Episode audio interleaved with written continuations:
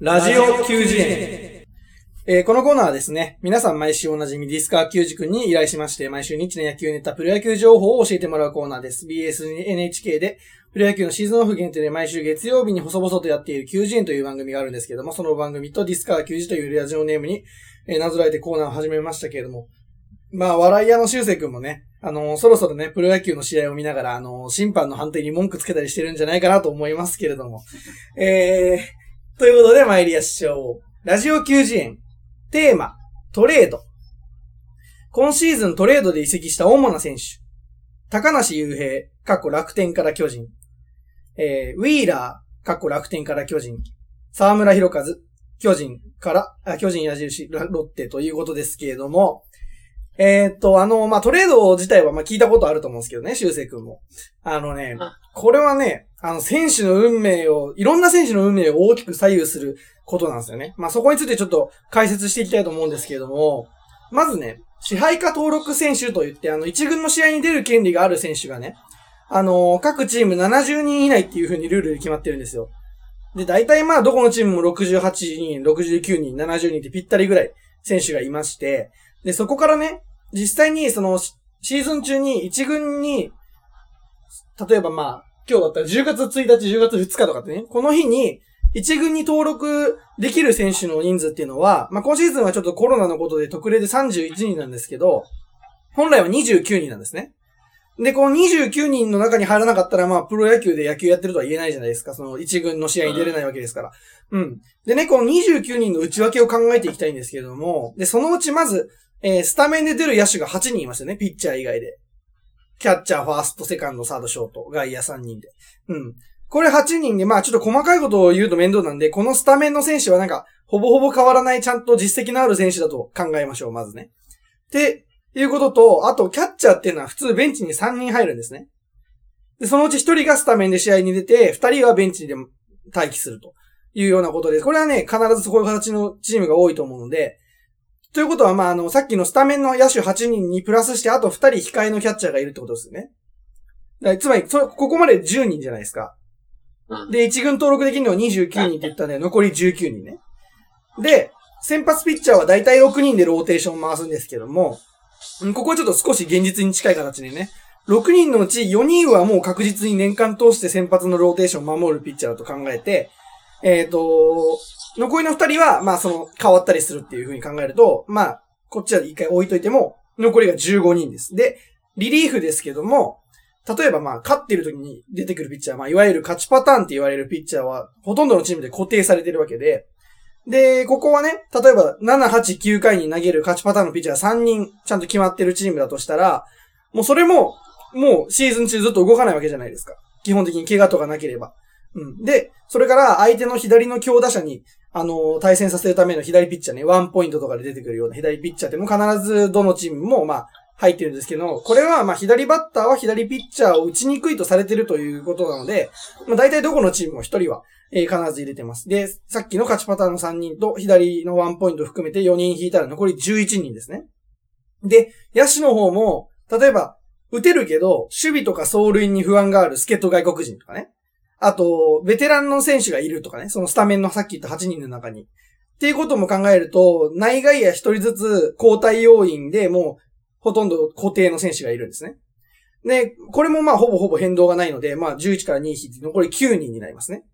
で、えっ、と、あとまあ代打の切り札と呼ばれるような選手も、右バッター、左バッターそれぞれいますから、ここも2人。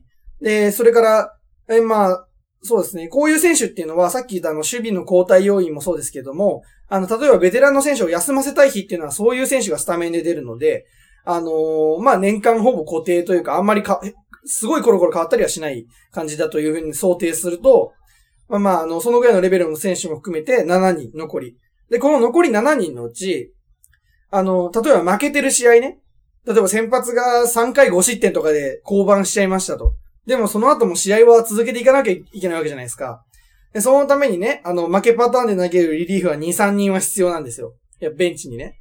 で、それからあと先発さっきね、あの、外しておいた先発の6人のうちの2人ね。でもこれも、2軍で調子がいい選手から2人補充するっていうことで、残りさっき7人って言いましたけど、そのうち5人はピッチャーの枠なんですよ。でね、まあ、この、今想定してるチームって結構戦力層がちゃんとしてるチームなんですけれども、でももしこのチームにいた場合ね、もし自分がその1軍半の野手だった時、1軍と2軍行ったり来たりする野手だった時、残ってる1軍の野手の枠ってあと2つしかないわけじゃないですか。でね、まあ入れ替わりが多少あるにしても、この2つの枠に、あの、1軍じゃない残りの選手ってさっき支配下登録70人って言ったんですけど、で、29人が1軍にいるとして、まあ残りでだいたい40人ですよね。でも40人のうちまあ、ピッチャーが半分いるので、野手は20人なんですけど、20人の野手から2人しか入れないんですよ、その枠に。その競争を勝っていかないとね。それで、あの、さらにね、毎年ドラフトってやってるじゃないですか。まあ、ああいう感じでね、あの、毎年若くて才能のある選手が入ってくるわけですよ、1年ごとに。そうなるとね、なかなか出番がない、ないっていうところもありますし、もちろんその、なんていうの実力はあっても出番がない選手っていうのも出てくるわけですよ。で、するとまあ当然ね、一軍で使う目処が立ってない選手っていうのはまあ遅から早くでクビになっちゃうわけでね。それがじゃ困っちゃうと。そこでトレードというシステムが出てくるんですね。例えば今例に出したチームの中で先発二人固まってないって話したじゃないですか。で、この、ここに当てはまるね、だからその他のチームにいる先発ができるピッチャーが欲しいというふうにチームのフロントが考えました。で、逆に、そのトレード相手のチームからすれば野手が一人足んないから、あのー、まあ、打てる野手が一人欲しいということで、こういうチーム編成の大枠が一致するとトレードしようということになるんですね。うん。で、実際にあの、ディスカワ君がさっき言ったように、新天地で花開く選手もいるのでね。例えばさっきの中で言うと、まあ、沢村選手なんていうのもそうですし、高梨選手もウィーラー選手も、楽天で今年あんま出番がなくて、巨人に来て、試合2番まで出てると。まあそういうようなことがありますからね。で、こうやってまあ、えっ、ー、と、選手の運命が変わる出来事になるんですけどね、トレードというのは。でもこれにも、さっきまでのなんでこの長々と説明したかというと、これにもね、裏側がありまして、例えば、この一軍のチームでさっきさ、あの、トレードの話したじゃん。あの、先発一人トレードしようっていう話になったじゃん。でね、この枠を目指して2軍で頑張ってね、あの、調整してきた選手がいるとして、でもトレードで他のチームから先発できる人入ってきちゃいましたと。うん。こうなった時にね、で、その選手がまた花開いて活躍したとなったら、その選手って完全に出番がなくなっちゃうわけじゃないですか。うん。はいはい、そう、トレードで入ってきた選手のせいで出番がなくなる選手もいると。まあ、これこそまさに運命というお話なんですけれども、あのー、そうですね。だから、あの、さっきの、ちらっと言いましたけど、その、巨人からロッテに行った沢村選手ね、まっすぐはすごい速いんですよ。ストレート速くて、で、いいフォークも投げると。でもコントロールが悪くてね、巨人なんかでは3軍に落とされたりしてたんですよ。3軍。うん。で、その選手がトレードでロッテに行って、次の日から1軍の、しかも優勝争いしてるチームのね、勝ちパターンにはまるなんていうこともあるわけでね。あの、まあ、チームが、チームが水に合わなかったのかね、それが才能の限界だったのかと。まあ、トレードっていうのはそれを見極める、あの、まあ、なんだろうな、目を見極める機会でもあるんですけれども、まあ、あの、不思議なもんでね、あの、巨人のユニフォームを脱ぐと、あの、沢村選手も急に応援したくなっちゃうみたいなところもありますけど、またそれは別のお話ということで。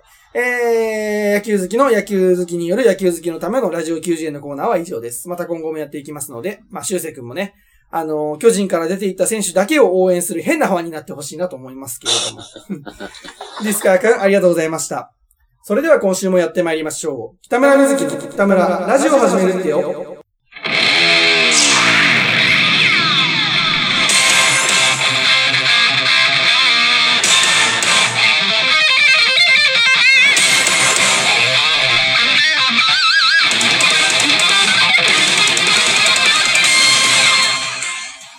はい。ということで始まりましたけれども、あのー、まあちょっとね、過去一ぐらい、ちょっと長尺のラジオ90円だったんですけれどもね。実際、みんなこのコーナー聞いてどう思ってんだろうね、聞いてる人って。いや、なんかさ、俺もさ、こう、中途半端な知識のことはなんかできるだけ言わないようにしてるんだけどさ、だから、実際、その、みんなが理解できてるのかどうかっていうのがわかんないわけですよ。私としてもね。ああ、うん、はいはいはい、はい。あと、まあ、あの、もしかしたら、まあ、別の側面で野球が好きな人からしたら、ちょっとそれは違うだろうみたいな話も、もしかしたらしちゃってるかもしれないですけども、そこら辺のところがね、なんかよくわかんないなと思って、どう、どうなのかなって思うんですけどもね。どうすればいいかね、それ。あのーリスナーとさ、修正にさ、あの、ラジオ90円抜き打ちテストとかやろうかなと思うんですけど。きついね、それは。どのくらいちゃんと覚えてるか、まあ、テストしてやろうかと。思いますけど。まあね、でも、シュースよね。あれでしょ？あの、すべての物事にそんな興味がない感じのスタンスがかっこいいと思ってるダサ坊ですからね。何にも覚えてないんでしょうけどね。ダセえな、本当に。お前みたいなやつこそさ、あの、すべての物事に興味を持って少しはまともな人間になってほしいと思いますけどもね。あのー、なんだろうな。シューセってそもそもがダセえんだから。世界一ダサい浪人してんだから。そもそもダサいって言うない。いや、それはね、そもそもダサいは別に俺はあんま間違ったこと言ってると思ってないですけども。うん。ちょっと強みに反応してきましたけど、まあ、それはね、真理だと思うんですけどね。で、まあね。というわけで、あの、ラジオ球児園が長かったことでね、勘のいいリスナーはもう気づいてるかなと思うんですけれども、あのー今週もね、トークがないんですね、全然。えーっと、まあ、いやね、普段はね、あのー作るのが、作り始めるのが遅かったりね。あと大したことが起きなかったからトークねえなっていう話してるんですけど、あの、今週はね、あの、ちゃんと気になったこともメモもしてあったし、この話ラジオしようかなみたいなこともちゃんと考えてたんだけど、ちょっと時間が物理的になくて、準備があんまりできなかったなというところなんですけどもな。なんか、こう、なんだろうな、ネタはあるんだけど、その、ちゃんと詰めれてないから、あのーうんなんつうかな、生煮えのままトークを出さなきゃいけない感じになっちゃってんだよね。あのー前話したさね、そう、定食屋のおおじさんだったらさ、あの、生じゃねえかって突っ込んできそうな感じのトークしかできてないわけですよ、私。いや、あのさ、この、まあ、ちょっと話ずれるけどさ、この定食屋のさ、あの生じゃねえかのおじさんの話さ、俺めっちゃ好きなのよ。俺めちゃくちゃ好きなの、これ。すっごいその場で笑ったの。あの現場で。その、生じゃねえかのツッコミをよく笑えたな、現場で。聞いたとき、いや、めっちゃ面白かったの。やっぱもう、こらえきれないぐらい面白くて、それが。で、なんか、本当に、ここ最近で一番笑ったんじゃねえかな、みたいな、くらいね、面白かったんだけど、なんでなんだろうね。あのー面白かったはずなのに、なんかちょっとこっちに腕が足りないから、ラジオで話してんの聞き直してもあんま面白くないんだよね。なんでなんだろうね。悔しいよね、ちょっとなんか。いや、だってさ、言ってもわかんないだろうけど、めちゃくちゃ面白いんだよ。だってさ、刺し、定食屋でさ、刺身出てきて生じゃねえかよって切れてんだぜ。こんなの、いや、おうなんかね、あんまりピンときてないのもちょっと腹立つんだけど、あの、めちゃくちゃ面白いんだよ、これ。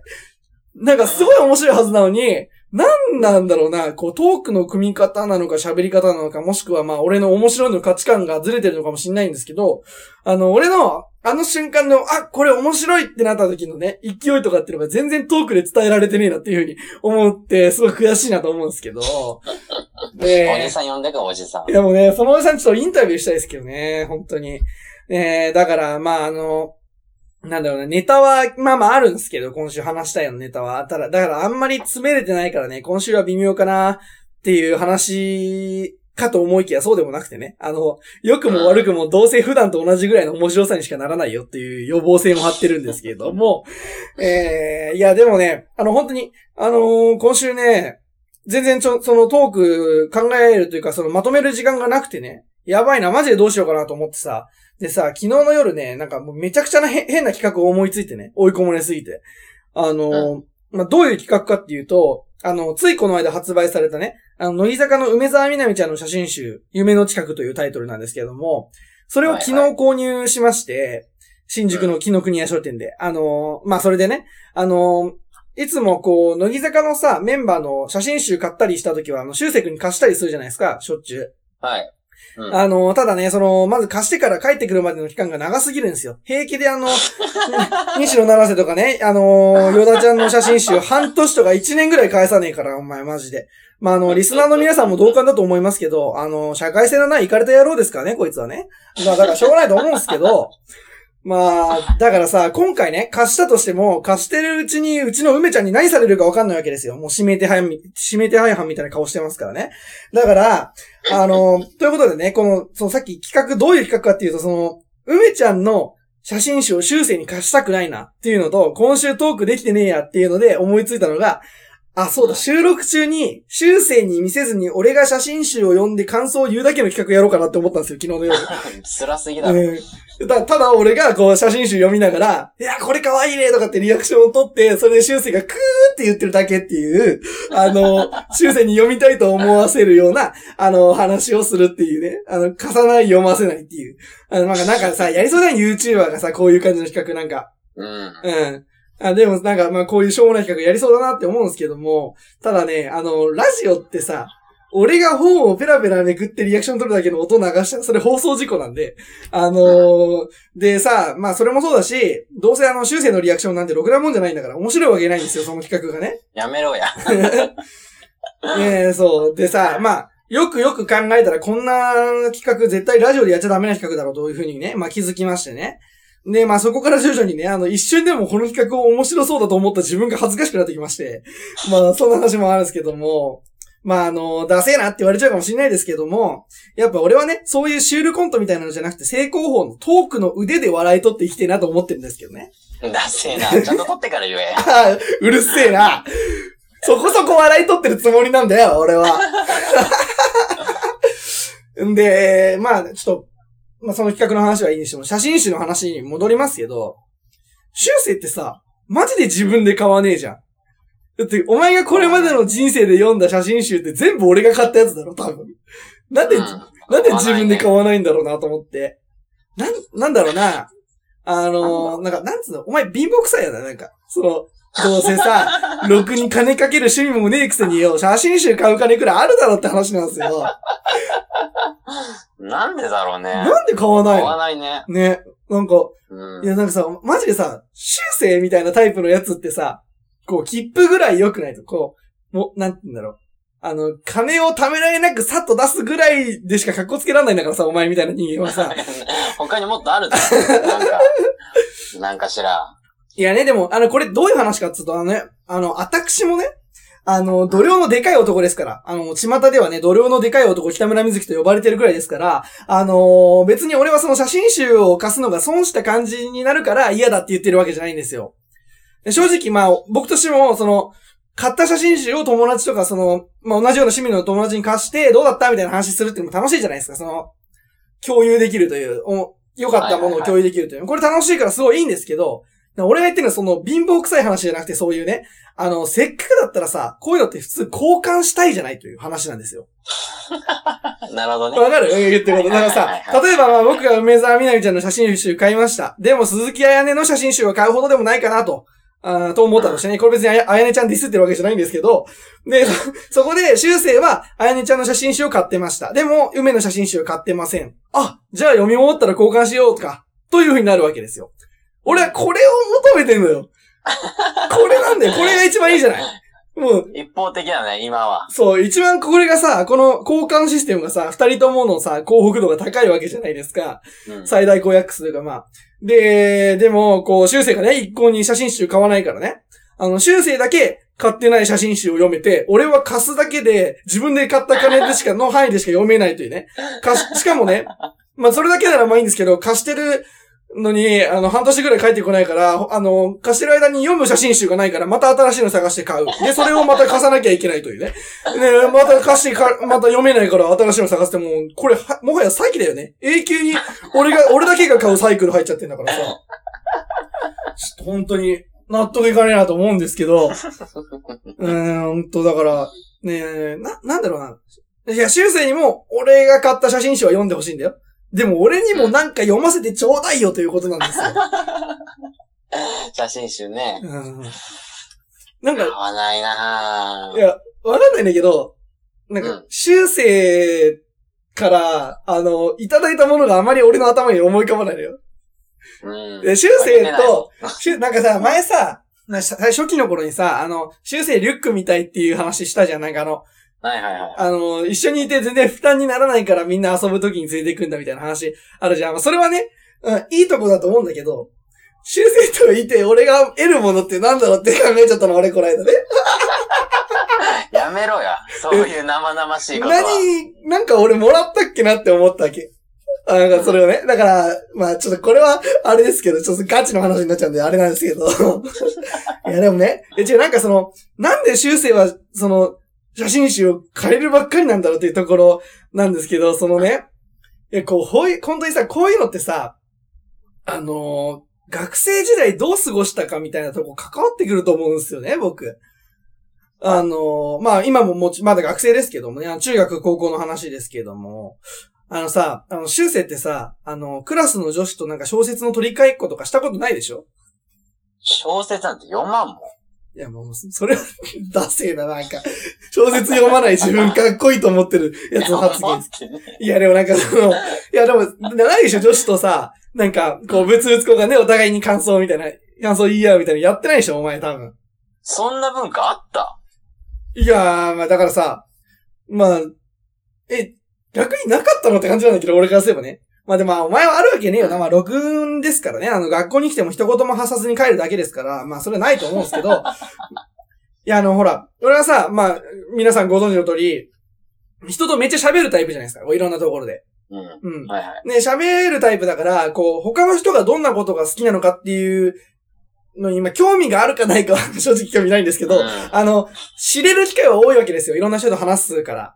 うん。その、情報としてね、入ってくる機会が多いわけで、で、その影響でね、まあ僕自身もいろんな趣味を持っているわけですけど、今現在でも。でもその中でもね、まあ、ちょっとした下心もありましたよ、最初は。あの、ダセえなって言われるかもしれないけど、憧れてたんだよね。あの、いつもふざけてるのに、実はめっちゃ文学少年みたいなギャップ萌えにね、俺憧れてたんだよ。ダセえな。映画の中だけだろ。そうなんですね。あれ、主人公でしか成立しないですから。まあ、まあでもそれは冗談にしても、あの、ちっちゃい頃から、あの、あんま漫画とか読まなかったタイプだったね、僕は。あの、まあ、その影響からかね、あの、すごい小説とかいっぱい読むんですよ、昔から。あの、昔から本すごい読む、まあ、なんていうの、趣味というか、まあ、サイクルでして、で、なんかその、特にね、あの、どのジャンルが好きとかっていうことじゃないんですけどもね、本当に全般で、こう、ミステリー小説もね、恋愛小説も、まあ、経済小説とか、小説、ん、なんかめっちゃ噛んだな。経済小説とかも、あの、まあ、いろいろ読んできて、で、まあ、そんなような話をするとね、あの、友達と話してるときに、まあ、ありがたいことに、あの、まあ、女子が多いですけれども、えー意外ってね、あの、餌に食いついてくれるんですよ。あ餌に食い、ちょっと今の言い方良くないな。結局不純な動機で読んでるみたいになっちゃいましたけども。あの、で、まあ、そっから自然な流れですよ。あの、お互いに好きな小説の話をしました。で、例えば好きな作家さんが一緒でしたと。だったら、その作家さんの本で、それぞれお互いが読んだことない本を交換し合ってね。あのお互いに読むんですけど、まあ、恥ずかしい話ですけども、あの、付箋にね、その本の感想と、まあちょっとした気持ちみたいなことを書いて添えてね。それをお互いに本の内側に貼り付けて また交換するみたいなね、ことをやってましたけども。で、さないないない、そんな経験。いや、本当に。で、これをね、また次の本、次の本と繰り返していくわけですよ。えその、本のね、何回も交換していくうちに、まあ気持ち悪いなって言われちゃうかもしれないですけども、あのー交換した本の冊数だけね、お互いの気持ちが積み重なっていくなっていう感じするんですよね。気持ち悪いな。生々しいわ。いや、お前には言いたくねえ。ろくに小説の良さもわからねえよな。感情がマグロの男にはよ。言われたくねえ、そんなことは。うんまあね、とにかく、あのー僕自身はそういう青春時代を送ってきたのでね。まあ、その文化がどっちが普通かどうかっていうのはまあ置いといたとしても、修正には多分そういう経験がないんですよ、多分。うんいや、多分、うんだからそれが、僕らはテレビとかさ、でもテレビってさ、うんいや、いや、テレビもいいよ。でテレビもそうだしさ、例えば今時だったらさ、電子書籍が主流じゃないですか。あんま紙媒体の本ってやらないですけど、もうこれ廃れていくなんて言われてますけど、いや、僕としては、あの、やっぱりね、本は紙のものが一番だと思うんですよ。だって、電子書書籍じゃできないじゃん。付箋に思いを綴ってか渡すことがさ、それができないから。うん。え、だからさ、テレビとかなんか、あのテレビ面白かったよねって話ってさ、これなんていうの、多対一というかさ、その、多くの人でその話題にはなるかもしれないけどさ、その一対一でがっちり二人っきりの、二人だけの話みたいにならないじゃん。あー、まあ、まあね、確かにね。うんあのドラマ見たあ、見た見たってみんなわらわら集まってきちゃったらさ、そのなんか、あの、思い人に、といい感じになるきっかけにならないわけですよね。だからまあ、修正君はね、その、きっとというかまあ確実にそういう経験をしてないのでね、あの、写真集も借りてばっかりで自分で買わないんじゃないかなって思うんですよね。えなんつうかな、こうそこに。繋がんのか。えそう。いや、そういうことなんですよ。だから、まあ、なんつうかこう、人の心のね、機微を理解していないというか、なんかあの、人の心を理解できない、あの、しようとしない自分がかっこいいと思、思い込んでんじゃねえかなと思うんですけども、うん、まあ、本当にそろそろマジで出せないと思うんですけど、それは。ね、もういい年こいて、そんななんか、あんまり、なんか、人の気持ちわかんねえのがかっこいいみたいなスタンスはもう出せえなと思うんですけど、言ってくれるね。まあ、ただまあ、まあまあまあ、ちょっとなんかいろいろ話しちゃってなんかごちゃごちゃはしちゃったんですけれども、えー、まあ今回ね、あのーまあ特別にですよ、あの、梅ちゃんの写真集も貸します。修正くんに。おううん。おううん、ただ、その代わり返すときは必ずね、感想とちょっとした気持ちを付箋に書いて中に入れて返してくださいね、と いうお話でした。まあ、それはそれで確かに気持ち悪いんですけど、あのーまあ、そうですね。まあでも、ね、あの、修正の失われた青春時代を取り戻すためのリハビリとしてね、まあこういう細かいところから付き合ってやろうかなと思いますけれども。うんえー大切だねそうなんですよね。えーまあ相変わらずオープニングで25分も喋っちゃいましたけれども、これは今週も長くなりそうですね。えー、まあリスナーの皆さん安心してください。あの、今週はね、トークゾーンのネタ自体はちゃんとありますんで、あの、四千頭身じゃないですけど、前半に畳みかけたわけじゃないんでね。あの、ということで、えー今週もやってまいりましょう。北村瑞希の北村ラジオを始めるってよ。この番組は、東京都江戸川区の実家をキーステーションに、野球とアイドルと北村の日常を、毎週金曜日19時から、ポッドキャスト、 Spotify、YouTube などで配信しております。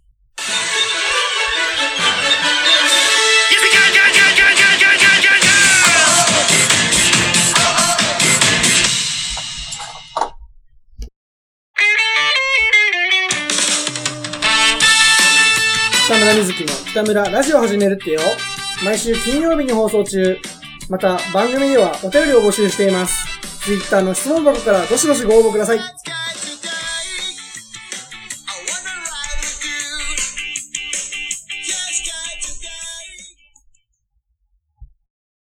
はい、ということで、えー、今週の北村プッシュに参りましょうか。えー、今週はですね、あの、まあ、せっかく梅沢みなみちゃんの写真集を買ったということで、乃木坂ちゃんの方から一曲紹介したいなと思います。えー、まあ、あの、言わずと知れた乃木坂46ですけれどもね、あの、昨日からでしたかね、あの、FM 東京の、あの、昼の帯のラジオ番組でね、あの、乃木坂の2期生の山崎玲奈さんがパーソナリティに就任しまして、その枠は、あのーまあ、これまであの、修正のパパも大好きなあの、AKB の、あの、まあ、元メンバーの高橋みなみさんがやってたんですよ、その時間帯のその番組をあ。うんうんで、まあ今10月にちょうど変わったところでね、まあ改編の時期ということもありまして、あの、新しく就任したのが、まあ山崎玲奈さんだったんですけど、乃木坂のね。ーなるほど。でまあ昨日は初回だったので、まあ僕もちょっと聞いてみたんですけれども、まああの山崎さんが慶応大学に行ってるとかっていうところを一回抜きにしてもね、そこら辺の目をうん。抜きにしてもちょっと正直ひどくて聞いてられなかったんですけども、あの、なんだろうな、こう、ね、別になんか本人にそういうつもりがあるかわかんないですけど、あの、お前は白石舞じゃねえんだぞと。あと夜のラジオでもねえんだぞっていうね、ところを忘れてんだと思いまして、そのね、あのーその昼の時間帯に聞いてんのって、ラジオを聞いてる人ってさ、あの、乃木坂すら知らないかもしれないっていう人も多いと思うんですよ、結構。うん、うんうん確かに。それはね。うんそうなのに、なんかそのね、選抜にも6に入ってこないようなね、君が初回から6に自己紹介もせずにね、あの、どうでもいいことひたすら喋ってね、それでなんか聞いてるこっちはすごい苦痛なんだよなっていうふうに思いましたけど、だからその、いや、わかんない、なんかその、わざとやってんだかなと思うんですよ、その、なんか乃木坂とか、あの、慶応とかっていう看板に頼らずにやりたいと思ってるかもしれないけど、でもそういうことじゃないんだよね。あの、昼の時間のラジオって、あの、なんていうの、聞き流すために流す人が多いと思うから、そのね、乃木坂のファンの人が聞くんだったら別にそういうの言わなくても知ってて、あ言わないでやってんだなってなるかもしれないけど、あのー全然知らない人が、乃木坂とかをね、全然知らない人が聞いたら、いや、お前誰だよ？そしてお前の話何なんだよってなるから、絶対。うん。そうなんですよね。なるほどね。で、まあ、すげえ、難しいね、そう喋るの。そうなんだよ。だから面白い感じになるの、ならなくていいんだけど、それにしてもね、なんか、あのなんかしっくりこねえなって感じだったらね、その枠俺と変わってくんねえかなと思いましたけどね。俺の方が多分まだマシだと思います。まあ、まあ、ラジオの話はいいとしてね、あの曲ね。まあ、これ、まあまあ最近の歌ですね。と言ってもまあ2018年ぐらいだと思いますけれども、えー、とりあえずお聴きいただきましょう。乃木坂46で、空扉。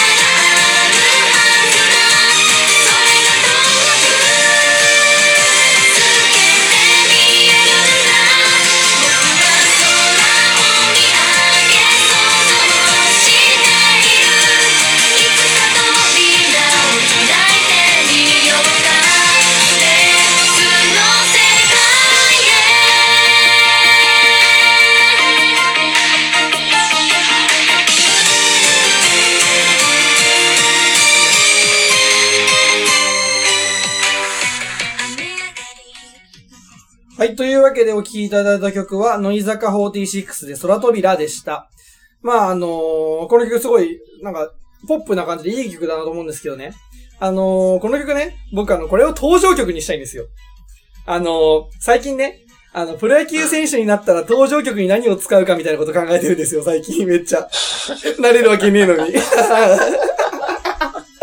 いや、あの、なんかね、まあ、そんなことをね、考えながらいつもこう、いろんな音楽聴いてて、その、それこそ、それこそ、あの、ヒップホップから、アイドルソングまでいろいろ聴いてるんですけど、この乃木坂の空扉は、なんかサビのメロディーあの、てれれれれれれれ今のとこですね。ここら辺ですね。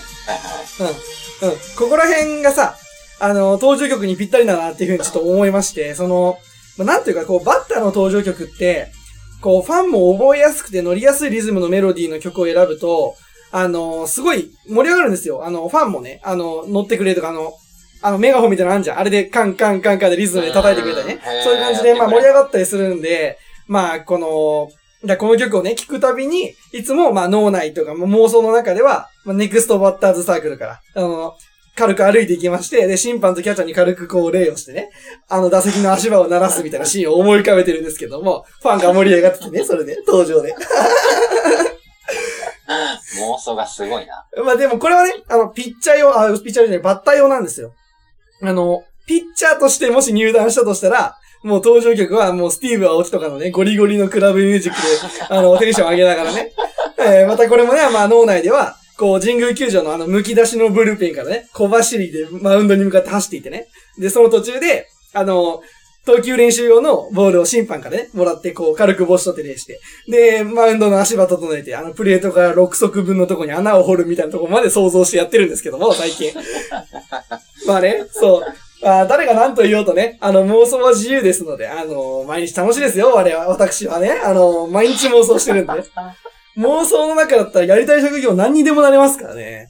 えー、まあ、えー、そうですね。こんなところで、まあ、トークに入っていきたいと思いますけれども、あのー、昨日ね、あの、インスタグラムのね、ストーリーズ機能にね、まあ、あの、インスタのストーリーね。う んまあ、インスタのストーリーね。あの、おとなしの動画を載せたじゃないですか。あの、はい見ました？見、見ましたね？あの、見ましたよ見たね？うん。うん。でね、あの、まあ、あの、今回ね、漫才をやったんですよ、僕。う。うんんうん。で、まあ、もう少しちゃんと説明しますと、まあ、ゼミの話になるんですけどね。あの、先週ね、一時の選考の話したじゃないですか。あの、面接の話とか。うん。で、それで、なんかその、5日にね、10月5日になると確かそれがオフィシャルに、あの、選考結果っていうのが発表されるんですね。あの、うん。うん。それで、あの、選挙、選考結果発表されるんですけど、その直後にね、確か3日間くらいしかないんですよ。多分な7日とか8日ぐらいに、あのーもうすぐ二次募集の応募締め切りが来ちゃうんですよ。うん。はい。ってなると、その、まあ先週ね、ちらっと話したと思うんですけども、うちのゼミって、あの、やっぱりまあなかなか一次募集で人が集まるような花形ゼミではないので、あのーやっぱりまあ会計があんまり人気ないみたいなところもありますから、まあそういうところもありましてね、この二次募集で人をいっぱい集めたいというようなところがありまして、で、ってなると、こう、まあそのためにはね、あの説明会とか、まあ相談会みたいなやつとかもね、いろいろまあやっていこうというお話になったんですよ。二次募集に向けて。で、まあ、あのーそういう話になったんですけれども、あのーまあ、こう、なんだろうな、説明会とかってさ、やっぱり硬いじゃん。あの、まあ、例えばそれってさ、うん就活でも一緒だよ。うんあの、企業の説明会ってさ、どんなにプレゼンが上手い人がやってても、やっぱりさ、うん、なんか、うーん、硬い感じがするし、あと、まあ、こっちとしてもさ、喋り手としても、説明会っていう風な風に目打ってやると、こう、なんだろうな、やってる活動とか、あの、理念みたいなのをさ、漏らすことなく全部説明しなきゃいけないじゃないですか。うん説明会の中で。で、やっぱりこう、長めに喋っちゃうことにな、な、なるんですよね。で、でもその正直ね、なんかその難しい感じのことを、まあ、例えば30分かけて説明されたとしてもね。で、しかも今はなおさらこう、対面じゃなくてさ、オンラインじゃないですか。ズームとかで、こっちがさ、スライド動かしながら喋ってるのを、延々一人の部屋で聞いてるとしてね。それってあんまりこう、説明の内容頭入んないんじゃないかなというふうに思いまして。はいはい。うん。まあ、印象に残らないというか、まあ説明会を聞く側にとっては、それ不親切なんじゃないかなというふうなこともありまして、で、その説明会で話す内容をね、あの、ゼミのツイッターのアカウントで、こう短めの動画、まあ2分20秒まで流せるじゃないですか、ツイッターって。うん。うんその短めの動画にして、例えばそのゼミの概要とか、活動方針っていうのと、まあ、実際にどうやって勉強してるのかというところと、まあ、あと勉強以外のそのお楽しみ系の活動についてとかっていうところをね、まあ、雰囲気みたいな話を、えー、やろうって話だったんですけど、まあ、それならさ、あの、各動画がまあ2分20秒ぐらいなので、全部合わせてもまあ7、8分じゃないですか、なんか。うん。うん。だからそれだったら見やすいし、内容も頭に入るんじゃないかなということでね。あのーまあ、そういう、そういう話にまずなったんですね、そのゼミの中で。だからその、尺に合わせて、その重要なとこだけを抜き出して動画にしようというふうなことになったんですけども。でもまあ、こう、なん、なんつうかね。まあ、その企画自体は面白いなと思うんですけど、結局さ、こう内容をギュッと凝縮したところでさ、スライドと声だけで、なんか動画を作って真面目な説明をしたところでね、あの説明会と一緒で正直全然面白くないんじゃないかなというようなことを、まあ、それは僕が個人的に思いまして、正直。うん。はいはい。で、やっぱりこう、せっかく動画にするなら、普段できないというか、まあ、他のゼミがやってこないような企画、まあ、画期的なね、企画をやって、みんなの目を引こうと。うんまあ、やってやろうというふうなことを思いましてね。あのーというのも結局、その、最初、あのーまあ、ちょっと前、ここでも話しましたけど、ラジオ版のゼミ紹介動画みたいなの出したんですね。う。うんん。で、ちょっとそれって変わったシステムじゃないですか。あんまり、ラジオでやらないじゃないですか、そういうのって。う。うんんで、あの、そのシステムにしたことでみんながちょっと最初面白がってね、最初はそこそこ注目度があったと思うんですよ、うちのゼミ自体に。はいはだけど、あの、その後の、まあ、説明会とかになると、結局、まあ、なんていうの？生放送じゃないですか、説明会って。い。うんうん。生放送になっちゃうと、その結局ね、その、小学部にいる人たちがイメージするその会計の人たちみたいなね。まあよく言えば真面目で、まあ悪く言えば、まあクソつまんねえみたいな部分がね、あの、出ちゃいまして、まあこう、なん、なんていうかな、うん、この、ゼミとしてのキャラぶりがすごいことになっちゃったんですよ、なんか。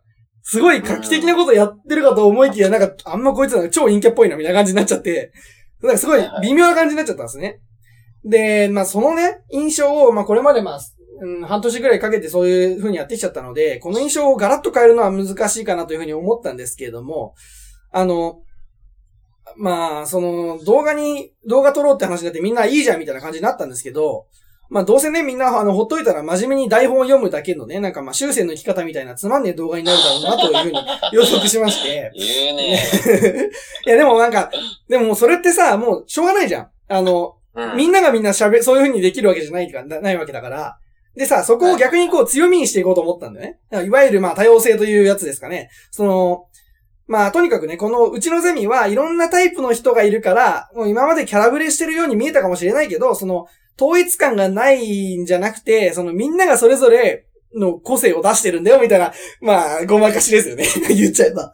うんまあでもごまかしのやり方としてはいいんじゃないかなというふうに思って、で、まあ面白いことやろうかなというふうに思ったんですけど、まあ何がいいかなと。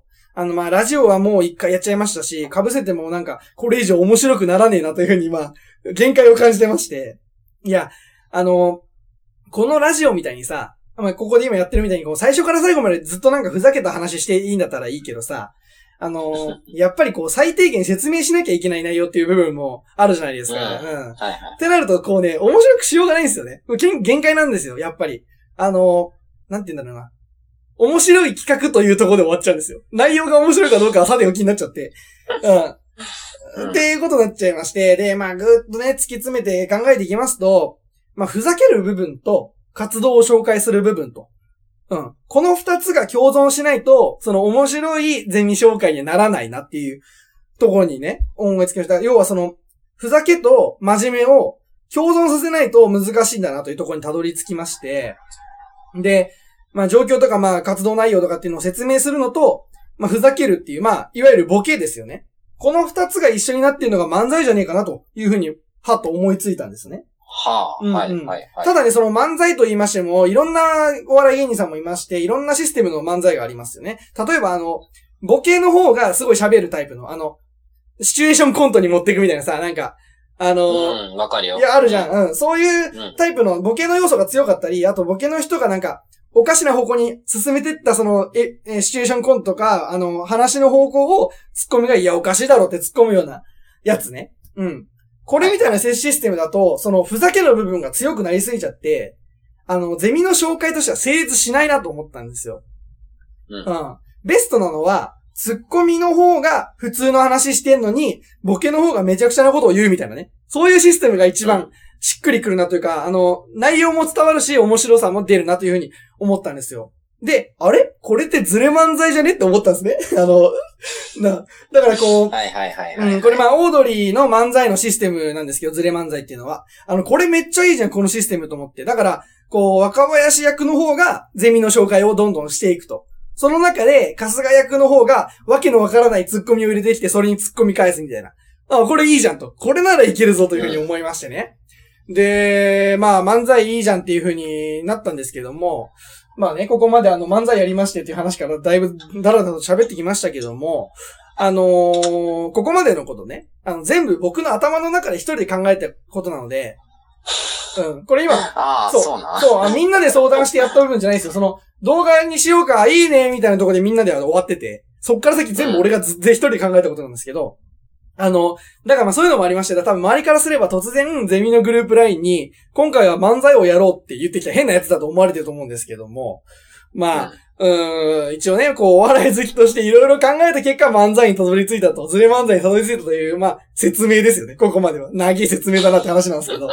で、ちょっとまあ、前置き長くなっちゃいましたけども、で実際にね、ネタを書いてみて思ったんですけど、いや、うんほんとね、あの、漫才めちゃくちゃ難しい、やっぱり。うんていうか、まあ、あの、ちょうどいいずれたツッコミ。あの、春日のさ、ずれツッコミをさ、はいはい。うんあれを思いつくのがまず大変で、というかまあ、ここからの話ね、全部ね、漫才舐めてたわーって話なんですけど、あのーまずネタ書くでしょまあ、それが大変じゃないですか。書くの、書くの自体がね。で、つながりがおかしくないように、こう、セリフを考えていって、まあ、基本こうさ、あのーなんていうの、縦軸としては、あの若林役の方のセリフで、あの、ゼミの説明をしていくと。その縦軸に、いろいろ、横道に入ったツッコミみたいなのが入ってくるみたいな感じでやるんですけど、そのつながりがおかしくないようにセリフ考えていって、で、そこに、あの、自然な感じでボケのワードを当てはめて、うーん、自然な、ちょっと違うな。うんとね、ずれてる不自然なツッコミじゃないですか。ずれてる不自然なツッコミがあの、オードリーの漫才の面白いとこじゃないですか。で、その、ずれた不自然なツッコミがボケになるという、あのそのシステムを、だから、なんて言えばいいんだろうな。あの不自然なツッコミを自然にぶち込んでいくっていう作業。うん、これがまず難しいんですよね。で、あと、ま、まあ、冷静に考えて思ったんですけど、漫才を2分20秒でちょっと尺短すぎないと思って。うん、短いね。作り始めてから説明したら終わっちゃいそうだってみんなさ、普通あの、ネタ番組とかでもさ、5分とかじゃだいたい3分とか、まあ3分もだいぶ短い、に5分ぐらいでしょ？で、2分20秒でなんかオチまで持ってくってなるとなんかその、めちゃくちゃこう畳みかけてボケまくるみたいになっちゃうわけ。でもさ、それってさ、ボケまくっちゃうとさ、元のさ、その説明の部分が弱くなっちゃうからさ、ダメじゃん、それって。はいはいはい。それもダメだし、で、かといってあの、他の漫才みたいに、あの、まあ、ボケの方ね。あの、オードリーで言うと、春日役の方に、そんなにいっぱいセリフ入れちゃうと、ごちゃごちゃしちゃうから。あの、1項目1ずれツッコミみたいな感じで作っていかなきゃいけないなと思って、こう、だらだらと、ボケて突っ込んでをや、繰り返したら面白くなるかもしれないけど、その、一ボケで完結させなきゃいけないと、面白さを。うん。うん。それがまあ難しくてね。で、まあ、そんなこともありましたけど、まあネタは大変だったけど、なんとか完成しましたと。で、ここからネタ合わせをし、やりますと。まあ、この時点でもう深夜1時ぐらいなんですけども、あのーまあでもね、最初はこう台本読みながら、みんな、おみんなというかその二人で掛け合いやってみて、少しずつ覚えながらいけばやれるだろうと。まあ意外と簡単に考えてたんですけども、いやー、あのー漫才舐めてましたよ。あの、2回目ですけども。あの、まずね、この漫才って、あの、要はね、どっちも突っ込みを入れる漫才じゃないですか。こう僕たちがやろうとしてるそのオードリーのシステムって。はいはいはいはい。うん。で、これをね、テンポとかテンションがずれたら全然面白くなくて。例えば、あ、ちょっと今から例でやりますけど、えー、春日若林の順番でいきますよ。うん。キスをしろよいや、まだ早いだろというね、この二つを、テンションをずらしてね、春日役の方のツッコミの人が、なんかその、普通の他の芸人のツッコミみたいにやっちゃうとさ、さっきのさ、今のってさ、キスをしろよっていうなんか変なボケた感じのツッコミをもうすでにしてんじゃん。うわざと。そうそうそうそう。だそれをね、はい普通のツッコミの人みたいにやっちゃうと、いや、キスをしろよ。いや、まだ早いだろ。みたいな感じになっちゃうわけ。するとさ、うんなんか、微妙じゃん。あの、どっちで笑い取るのか明確じゃないというかさ、変なんですよ、はいこれだと。これちょっとダメだというところとか、あと、それからあの、若林役のツッコミのセリフね。この突っ込むセリフが長すぎちゃダメなんですよ。あセリフがというか、えっとね、喋る時間が長くちゃダメで、あのーもちろんね、あの、春日役の方は、あのー短く変なことを言わなきゃいけない。まあ、これはネタを書く段階で結構苦労したんですけど、いざやってみると、若林役の方が、こう、テンポが遅いとおかしいし、早すぎると聞き取れないというね、ところですごく難しいなということが分かりまして、あの、例えばさっきのに似てますけども、キスは早いだろう。いや、明らかに今がベストタイミングだろうというやつやりますよ。キスは早いだろう。いや、明らかに今がベストタイミングだろうと。これさ、さっきのやつより、まだ早いだろうよりさ、ちょっとセリフ長いじゃん。うん若林役の方が。長いね。うん。でもこれをね、さっきのテンポで、の、なんていうの、テンポというかまあ、えっ、と、は早口レベルの話ね。あの、これをさっきのテンポで、キスは早いだろ。いや、今が明らかにベストタイミングだろ。ってやっちゃったらさ、笑いどころが間延びして微妙になるんですよ。ちょっとね、長いね。だから、確かに。こう、キスは早いだろうにちょっと、被せきれいや、明らかに今がベストタイミングだろうぐらいの感じで突っ込まなきゃいけないわけですね。う。うんん。そう、これが、こう、もうこれもまた難しいじゃないですか。それって結局こうんう、合わせていく中でしかわからないことなんで、あれなんかこれ違うなって聞き直したら違うなってなるやつで、で、あの、まあ、僕が若林役をやったんですけれども、あの、当然だけどね、あの、セリフが長いんですよ。あの、うん。説明のセリフと、ツッコミのセリフと。うん、これを覚えるのが大変でして、こう、ゼミの説、あ覚えたの？覚えてやるんだよ。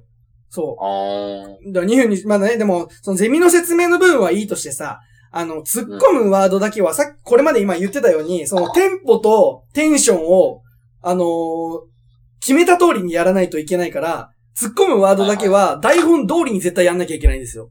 うん。うん。で、まあ2分ぐらいの尺なんでね、まあ、2分ぐらいのセリフなら覚えられるんだろうって皆さん思うかもしれないですけれども、あのね、内容は覚えてるんですよ。あ、あの概要というか、こういう流れで話すんだなということは分かってるんですけど、だけどまうんあ、これはあれかな、こう、まあ普段ね、こうやってラジオやってる副作用なのかな、なんていうふうにも思いますけれども、なん、なんつうかさ、こう、思いついた言葉をつい言っちゃうんだよね、こあーなんだろうなとかさね。う。あ、なんかさ、とかっていうふうに俺言うじゃん、これラジオでも。うん。それが、俺は意識はしてないけど、まあそう、あの、出ちゃってて、こう、まあ、うん、なんかこう、なんとなくこう伝えたい感じの雰囲気で喋っちゃう癖みたいなのがついてるから、こう、ラジオの場合はさ、一番ダメなのが沈黙じゃん。あの、だから、うん。あの、バンバンつなぎ言葉入れてっていう癖のせいで、こう、突っ込むワードにちょっと変なこと足しちゃって、変な感じの突っ込みになって最初からまた取り直しみたいなね。うん。うん、まあそんな感じのこともやってまして、まあとにかくね、まあ大変な思いをして、まあ作りまして、まあ気づいたらもう4時でね、あ外も明るくなってたんですけど、いやまあ本当に漫才舐めてたわ、という話なんですけども、3回目ね。えー、でまあこの、で実際に会って撮影するというね、段階まで来てね、大問題発生ですよ、もう。あのピンクベストがないという。一番大事だ。そう。え、なんかな、あの、まあ、こう、行きがきにね、ユニクロかドンキで買ってきて、みたいなことをね、相方役のその、子に言った、あ、まあ、その、ちなみに、相方役をやった子もリトルトゥースなんですよ。うん。うん。そのおかげで、その、ネタ合わせの前に、春日役のキャラクターの説明とかっていうのを全部省けたんで、まあ、それは助かったんですけど、で、その、リトルトゥースの相方役の子がね、こう、どうやら店をいろいろ回ったけど、ピンクベストが売ってないということになりまして、で、なんかその、ゆ彼が言うには、なんかユニクロの店員さんにね、あの、ピンクのベストってどこにありますか？って聞いたらしいんですけど、まあそれはそれでちょっと面白いんだけど、あの、そしたらあの、店員さんに、あ、すいません、今年は入荷してないんですよ。去年までは並べてたんですけどね、って言われたらしくてさ。いや、なんか、あの、いや、去年まではあったのかよ、みたいなとところも ありまして。いや、よくわかんないですけど、なんか、あの、去年まででなんかオードリーが人気なくなったのかなと思いましたけども、まあ、でもね、こう、さ、あの、撮影するために、あの、前修正とこのラジオでもさ、使ったけど、あの、レンタルルームみたいなやつ予約してたんですよ。はいはいはいはい。うん。で、その予約の時間もあるので、時間的にもうやばいぞと。どうしたもんかいの、ということになりまして、えー結局さ、あの、ドンキで、蝶ネクタイだけ買ってさ、えー薄ピンクのポロシャツに蝶ネクタイしてるだけのさ、なんかちょっと変なパーティー野郎みたいな格好になっちゃって、春日役が。そういうことか、そうなんかしっくりこなかったそうそうそう。ピンク目なんかね、そう。やってることは春日なのに、見た目が春日じゃないってね。で、この見た目のね、ズレっていうのは、その、昨日その、し昨日というか、まあ、深夜に、その、ネタ合わせしてるときは、ズームでやってたので、まあ、顔しかほとんど見えないじゃないですか。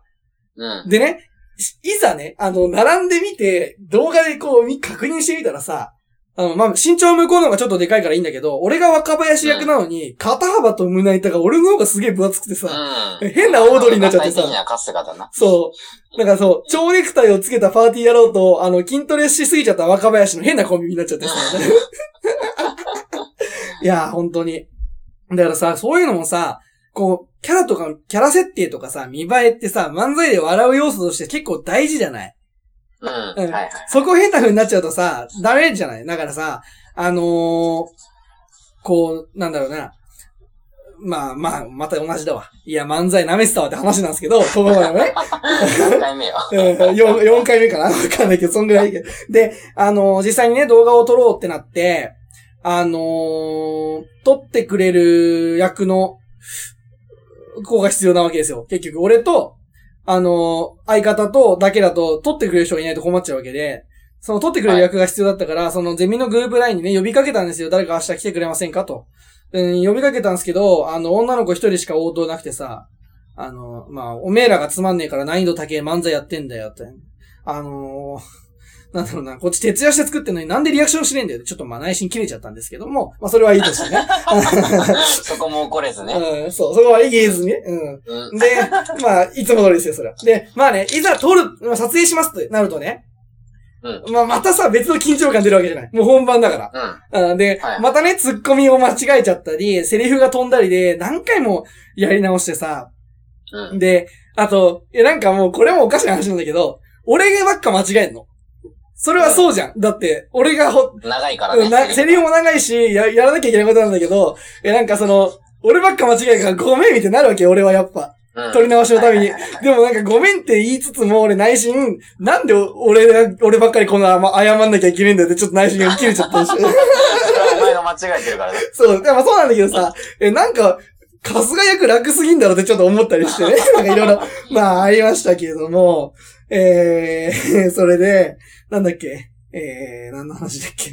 どこまで行ったっけ？あ、そうそうそう。で、まあ、あの、その何回も間違えるみたいなところでね、やってたんですけど、その、やっぱさ、その時間がもうどんどん迫ってくるわけじゃん。あの、さ、時間で撮ってるからさ、はいはい。何回も間違えてるともう収録時間が、そうそうそう、時間がなくなってきちゃうわけですよ。で、やばいなと思ってね、そのまあ焦りとかもありまして、今めっちゃ喉乾いちゃってさ、あの、台本こうやって見直しながらブツブツ言いながらね、置いてあるのもあの、お茶飲んだんですよ。そしたらなんか俺のじゃなくて、あの、取りに来てくれた女の子のやつでさ。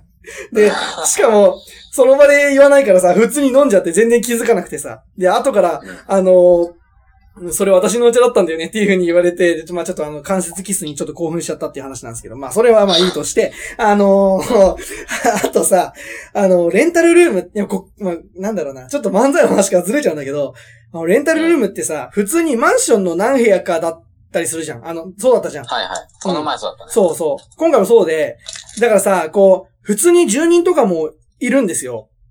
うん。で、だけどこっちがね、ネタの最終調整をしたんですよ。もう、時間もない、やばい。もう一回試してみて、あの、完璧にできたら撮影しよう、本番撮ろう、みたいな感じでやってる時に、なんか外から怒鳴り声聞こえてきて、うん。うん普通になんか外っていうかその、玄関の外ね。玄関の向こう側から、なんかもうど、めちゃくちゃ怒鳴り散らしてんですよ。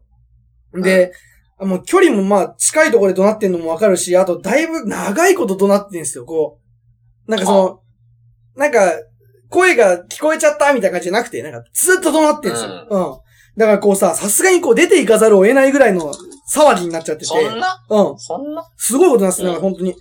で、出て覗いてみたら、なんか、あの、顔面がなんかちょっとあざだらけのおばあさんとさ、うん。うんあと作業着を着たおじさんがいて、で、なんかそのおじさんの方が、てめえぶち殺すわうちの前にいたずらしやがってふざけるなよみたいなこと言ってんすよ。う。うんん。で、なんかさ、もう、あの、なんだよ、いい年こいていたずらってなんだよって話なんですけど、あの、あの、でもさ。でもこっちもさ、ちょっとすごい騒ぎになってたから、顔出しちゃって、顔出しちゃったもんだからさ、あの、向こうにもう目が合っちゃって、そのおばあさんに目が合っちゃって、おばあさんに、この人頭おかしいんです、みたいな感じで言われてから、俺の方に説明されたんだけど、助け求められちゃって、いや、知らねえよと思って。いや、そうじゃない。別に俺はなんかその、仲裁しに出てったんじゃなくて、すごい騒ぎになってるから、やばいと思って出ただけで、でもなんか殺されるなら勝手によそでやってくれよって感じなんですけども、あの、え、それで何？人がいいから、そのまま仲裁に入っちゃった。入っいやちゃったって、こと？あのね、そ、あ、ちょっとね、多分皆さんもそう予想したと思うんですけど、いや、そういうわけでもなくて、なんかそのなんか、えっ、とね、本当におばあさんがいたずらしたのかもわかんないじゃん、俺には。確かに。うん。で、もし本当にやってたとしても、今迷惑なのは、マンションの共用部で怒鳴り散らしてるおじさんの方じゃん。はい。だからさ、どっちが悪いかとかっていう、あのージャッジができないんですよ、僕も。うん。だから、こう、どっちの方も、のどっちの肩も持てないじゃないですか、僕って。そうなっちゃうと。だからまあ、あの、まあ、あのーちこの人おかしいんです、みたいな。こいつおかしいんだよみたいな言われてるけど、いやー、へへへ、つって、こう、ヘラヘラして。いや、何もう、もいいよ。そう、結局、リアクションは一緒なのよ。あの、な、仲裁に入るとしてもそのリアクションだから、どうせ最初。で、まあね、なこう、なんなんだろうな。いや、これもまあ不思議な話なんですけど、あの、俺らのネタ合わせ邪魔してることに、本当は腹立ってるはずなんですよ、その二人に対して。イライラして。もう俺もね、うるせえなと思って。ね、そう思ってるはずなのにさ、心の中ですごい思ったのが、な俺昨日から一睡もしてねえんだぞってとこにムカついちゃってさ、俺。なんか、うんなんかこう意味、わからんわ。そう、どうでもいい奴らのせいで邪魔された時というか、まあ、あの、なんかさ、ムカつくとこがあった時ってさ、こう、全然関係ないのに、なぜかさ、自分が疲れてたとかさ、ね、寝れてないこととかにさ、腹が立っちゃうんですよね。なんか、わかんないけど。はいはい。な、なんでなのかわかんないけど、あ、もう俺一睡もしてねえんだぞって心の中で、まあ、思いながら、まあ、へへへへって笑ってたんですけど、あのーまあ、あの、うん、そんなこんなでね。まあ、俺が部屋から出てきたから、まあ、さすがにね、ちょっと収まってさ。で、まあ、収まったんで、まあ、部屋に戻って、また漫才の調整して、まあ、ちょっと、今のくだり全部いらなかったね。あの、漫才よりも揉めてた二人の話が中心になっちゃうから。でまあね、まあ、とにかくね、まあ、いろいろありましたけども、えー、動画完成しましたと。で、この完成した動画はね、月曜日に出ますので、これ皆さんぜひ見てくださいということで、これね、実はお便りのコーナーにもかかって、関わってくるので、ぜひ皆さんに漫才見てほしいなというふうに思います。え、番宣？あ、まあそうなんですよ。これ今、30分かけて番宣をしたんですね、今。ぜひ皆さん、あの、ツイッターね、僕も引用リツイートとかするのリツイートとかお願いしますという、ただの番宣なんですけれども、30分かけて。30分かけて、そう、だらだらと番宣をしてたんです、僕は。まあ、その、まあ、あのなんだろう、漫才の内容が面白いかどうかはまあ、ともかくとしてね、まあ、完成度はま、まあまあ、なかなかかなというふうに僕も見て思いましたので、まあ、昨日それ親父にも見せてたんですけど、あの、うん。まあ、ちょっと早口だけど、悪くないねって話になったんで、まあ、えーまあまあ、だと思うので、ちょっとまあ見てほしいなと思います。えーちょっとあのーどうしようかな。このままお便りのコーナーに行くか、あのーあの、一体ジングル挟むか迷ってんだけど、まあお便りやるかじゃあ。お便り行きましょう。で、まあ、あのーちょっとまあ、最後にですけど、あのー例えば俺が漫才面白かったとすんじゃん、俺らの漫才が。うん。うん。でもさ、仮にね、うん、仮に面白かったとしてもさ、別にゼミに人が来るかどうかあんま関係ねえんだよなっていうことに今気づいちゃってちょっと悲しくなっちゃったんですけどね。うん。だからうん。完全に、そう面白いなって終わっちゃうそうそうそう、自己満足になっちゃってたっていうところで。うんえー、ということでね。えー、ちょっとこのパート長くなりそうですけども、えー、今週は、えー、お便りのコーナー行きましょう。えー、お便りで大喜利のコーナ背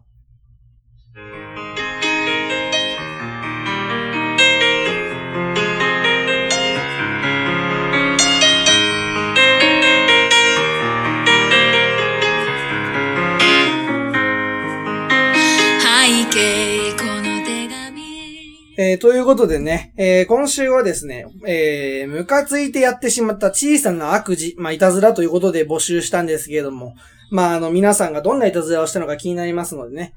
まあ、あのこのラジオのリスナーはどうせろくな人間がいないのでね、まあ、期待して読んでいこうかなというふうに思いますけれども。えー、ということで早速参りましょう。ラジオネーム、メントスコーラ。母親に怒られたので、化粧品のパフの代わりに粉チーズを入れておきました。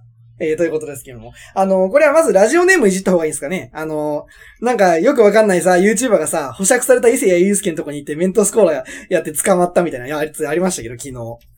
何それ？え知らない？知らない。いや、お前やめだな、本当に。お前本当にな、ダセえな、なんか、情報仕入れてない俺かっこいいみたいなスタンスは、もういい加減やめろだと思いますけどね、なんかね。いや、でもなんかその、やなんか、なんだっけ？より人だっけ？なんか、YouTuber がなんか、そうなんだ。そう、昨日なん、昨日だっけ？うん、伊勢谷友介が保釈保釈されたところに、なんか、メントスコーラやりに行って警察にそのまま連行されてたんだよね、なんか。なんか、まあ、わけわかんないですけど、なんか、そもそもさ、そのメントスをコーラに入れて吹き出るって、これと何が面白いのか俺ちょっとよくわかんなくて、その、なんかドッキリとしてもさ、どうやったら成立するのかなって感じなんだよね。だってさ、なんか、メントスにコーラ入れたらそうなるってもうほとんどの人が知ってるのにさ、突然できないじゃん。はい。ど、何が面白いんだろうなってちょっと思っちゃうんですけど、まあ、とにかくあの、あんまメントスコーラの方広げちゃうとね、あのまたあの、伊勢谷祐介つながりでタイマーの話になっちゃうからちょっとさらっと流しますけども、あのはいはい。あのなんだっけ？粉チーズに変えたんですね。いたずらがちょうどいい小ささですよね、これね。あのー ちょうどいいちょうどいいと思う、俺。これ、こんぐらい。なんか、いたずらっていうか、仕返しみたいなニュアンスじゃないですか。あの、うん日本語って難しいじゃん。いろいろ言葉あるけどさ、まあ、いたずらもそうだし、仕返しみたいな、ちょっとしたさ、なやり返すと違うじゃん。仕返しみたいな、かそういう可愛い感じのニュアンスでなんかいいなと思うんですけど、ただ、あの、残念ながら想像がつくのが、あの、お母さんに怒られて粉チーズを入れると。まあ、怒られた払い線にね、払って粉チーズを入れると。うん。いうことやってたんですけど、まあ、多分ね、この食べ物を無駄無駄にしたことと、いたずらをしたことの二重で倍返し、倍返しで怒られるなというところがあると思うんですけども。うん、多分親はめちゃめちゃ切れると思う。そうだよねだって結構高いから。そうそう。あ、高いんだよね、化粧品のパフってね。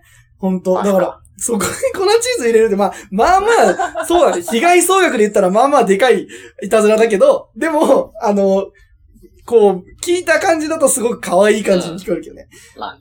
だからなんかこう、身内にいたずらするっていう発想俺にはなくて、こうだってさ、すぐ捕まんじゃん。いやまあ、俺一人っ子だからさ、兄弟ならあるかもしれないけどさ、親にいたずらしようって俺あんま思ったことないからさ、すごい面白い発想だなと思ったんですけど、まあ、あのー次怒られた時はね、あのーお母さんに、あの、メントスコーラやってみたらいいかなというふうに思いますけども。えー、次参りましょう。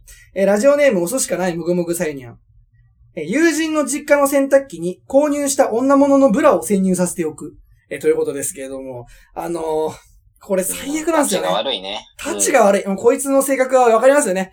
うんどうせ、うん飛んだゴミ野郎だと思いますけど、多分。クズよ、クズ。飛んだクズ野郎だと思うんですけど、うんあ、の、これね、僕も似たような経験ありまして、はうん。似たような、まあ、やられた方なんです。やられたと、やられたというか、まあ、ちょっと、えーどういう話かっていうと、その、高3の時にね、あの、ホッケー部の同期3人で、い USJ 行ったんですよ。ユニバ行ったんですよ、僕、大阪の。うん。で、なんかちょっとよく覚えてないんだけど、そのユニバだけじゃなくて、その大阪観光みたいなのしてた時に、通天閣の近くだったかな、なんかその、なんかよく覚えてないんだけど、なんか大人の自販機みたいなガチャガチャがあったんですね。あー、あるね。うん。まあ、くだらねえじゃん。くだらないけどさ、高3なんてやるじゃん。高3の男なんてそういうの。うん。さあ面白半分で。そうそう。で、1回500円もするんだけど、3人とも、色違いのティーバッグ出たんだよね。あで、ティーバッグ出て、で、なんかそれをね、まあ、その時のノリで、当時、あの、僕が付き合っていた彼女にあげちゃえよ、みたいなね。あの、似合うから、みたいな感じの、な、ノリで、なんかあの、全部俺がもらったんですよ、その3枚とも。はい。で、そしたらね、こう、何を思ったか俺ね、タグを捨てて、タグを切ってから、ティーバッグだけ家に置いておいたんですよ。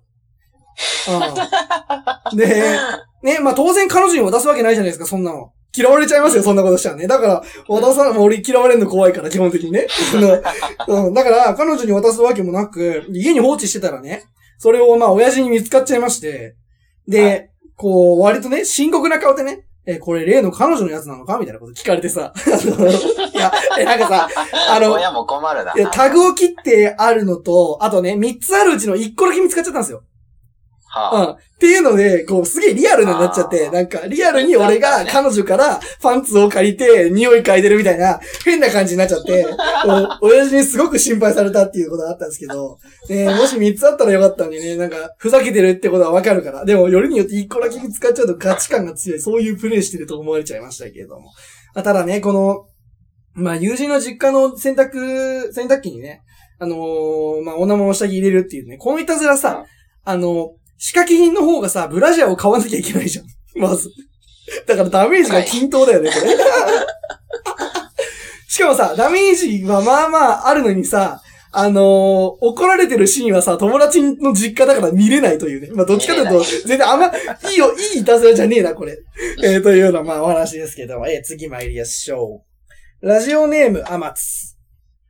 就活やバイトの面接で落とされたら、その担当の電話番号かメールアドレスを違法サイトのメルマガに勝手に登録する。えー、ということですけども。あこれは悪質ですよね。でも確かにこれ面白いですよね。いいね。これ、これいい、俺も、そう、俺もね、これお便りもらった時うんいいこと思う、考えるなと思ったんですよ。まあ、よくはねえんだけど、いたずらだから。いや、いやよくさ、これ、なんかさ、あの、俺もね、なんか、これ、メルマガとかってちょっと違うんだけど、なんか、その別にさ、そこまで興味ないけど、なんか例えばさ、漫画のアプリとかでさ、特典がもらえるサイトとかにさ、無料登録だけしたい時みたいなのがあるんだけど、はいはいはい。バカ正直にさ、自分のやつ登録すると後々うるさくなるじゃん。こう、電話番号とか、あなんか、うんメールアドレスとかね。だからまあ、これからはね、迷惑電話とか知らない人の番号で勝手に登録しようかなと思いますけども。確かに電話番号だけ、そうそうそう。電話番号は別に、電電話番号も入れるやつがあるからってことそうそうそうそう。でね、なんかこの、俺大学1年生の頃に、別にまだ全然就活とか関係ないのに、なんか興味本位でね、就活情報サイトに登録したんですよ。なんか、うん。なんか、なんとなくで。でね、ふざけてね、名前をね、あの、ヤクルトの村上宗隆にしたんですよ、名前をね。と、年も一緒だから。で、誕生日も村上宗隆の誕生日にして、2月だから、うん2000年2月生まれっていう誕生日登録して、で、でもね、その時にこの発想がなかったので、自分の電話番号登録したんですよ。うんあ。そしたらさ、なんかまあ、お問い合わせというかまあ、アンケートみたいな電話がかかってきちゃって、で、その時に、あ、もしもし、あの、村上様のお電話でお間違いないでしょうかみたいに聞かれるのをさ、はいって聞か、聞き返して、ああの、村上宗隆様のお電話でしょうか？って言い直されて、えー違います。あの、僕、北北村ですので、みたいなこと言ってね。それで、あれ、あの、大変申し訳ございません。どうやらかけ間違えてしまったようで、あれ、おかしいな、みたいな風に言ってるところに、あ、大丈夫ですよ。あの、村上宗隆ってプロ野球選手じゃないですかねっていう風に自分で言うっていうのを楽しみにやってたっていうことはありましたけど。これいいですね。知らない電話番号登録するのいいですね。はい。というわけで、えー次参りましょう。ラジオ、あ、ラジオネームというか、ん？ラーメン屋でバイトしているもっこり豚です。これが多分ラジオネームですね。えーはあ1ヶ月ほど前の暑い夏の夜、入店するなり案内した席を拒否して勝手に違う席に座ったり、ニンニクとか油のトッピングを聞いてもめちゃくちゃ態度悪く返事するお客さんが来ました。うん疲れとイライラで、本来なら2分間丼で冷まするスープを、1秒も冷まずにグツグツに沸騰したまま入れ、野菜も冷やさずに熱々の野菜を乗せ提供したところ、店内で一人だけ異常に汗をかきながら辛そうに食べていてニヤニヤが止まりませんでした。熱そうだなぁという。楽しそうだな、それ。いいですね。でも、これ店員しかできないからね。この、うんいたずらね。特権よ。うん特権特権。これはいいと思うよ。あの、さ、まあ、いたずらの前に、この、このお便りの中身の前になんだけどさ、ニンニクとか油とか聞くとさ、すげえラーメン食いたくなんない？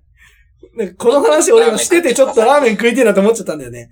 で、な俺さ、こうコロナの中で一番変わった、コロナがあって一番変わったのが、多分ラーメン食う頻度なんだよね。明らかに減ったもん。うん。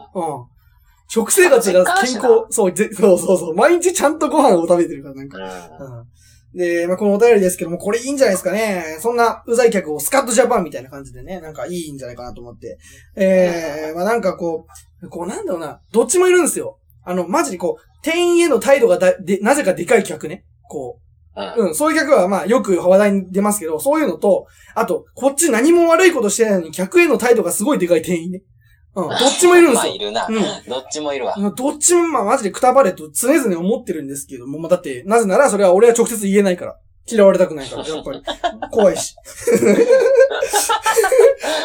いや、なんかさ、あの、最初がいつだったかちょっとあんま覚えてないんだけど、なお客様は神様みたいな言葉あるじゃないですか。はいはいはいうん。この言葉をね、あの、初めて聞いてからずっとさ、なんか、まあ、なんか変だなというか笑っちゃうんだよね、この言葉聞くと。これはあの、あの、あれな、あの、ベタなあの話というか、まあ、言葉の問題なんだけど、お客様は神様ってさ、言葉は、まあ、もうちょっと丁寧に、というか、ちゃんとした日本語で言うとすると、お客様とはすなわち神様であるということでね、これ。はい。そうだよ。ね。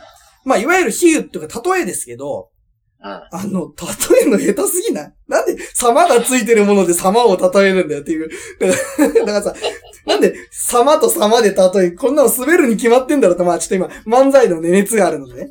あのーそういうふうにちょっと思ったんですけども。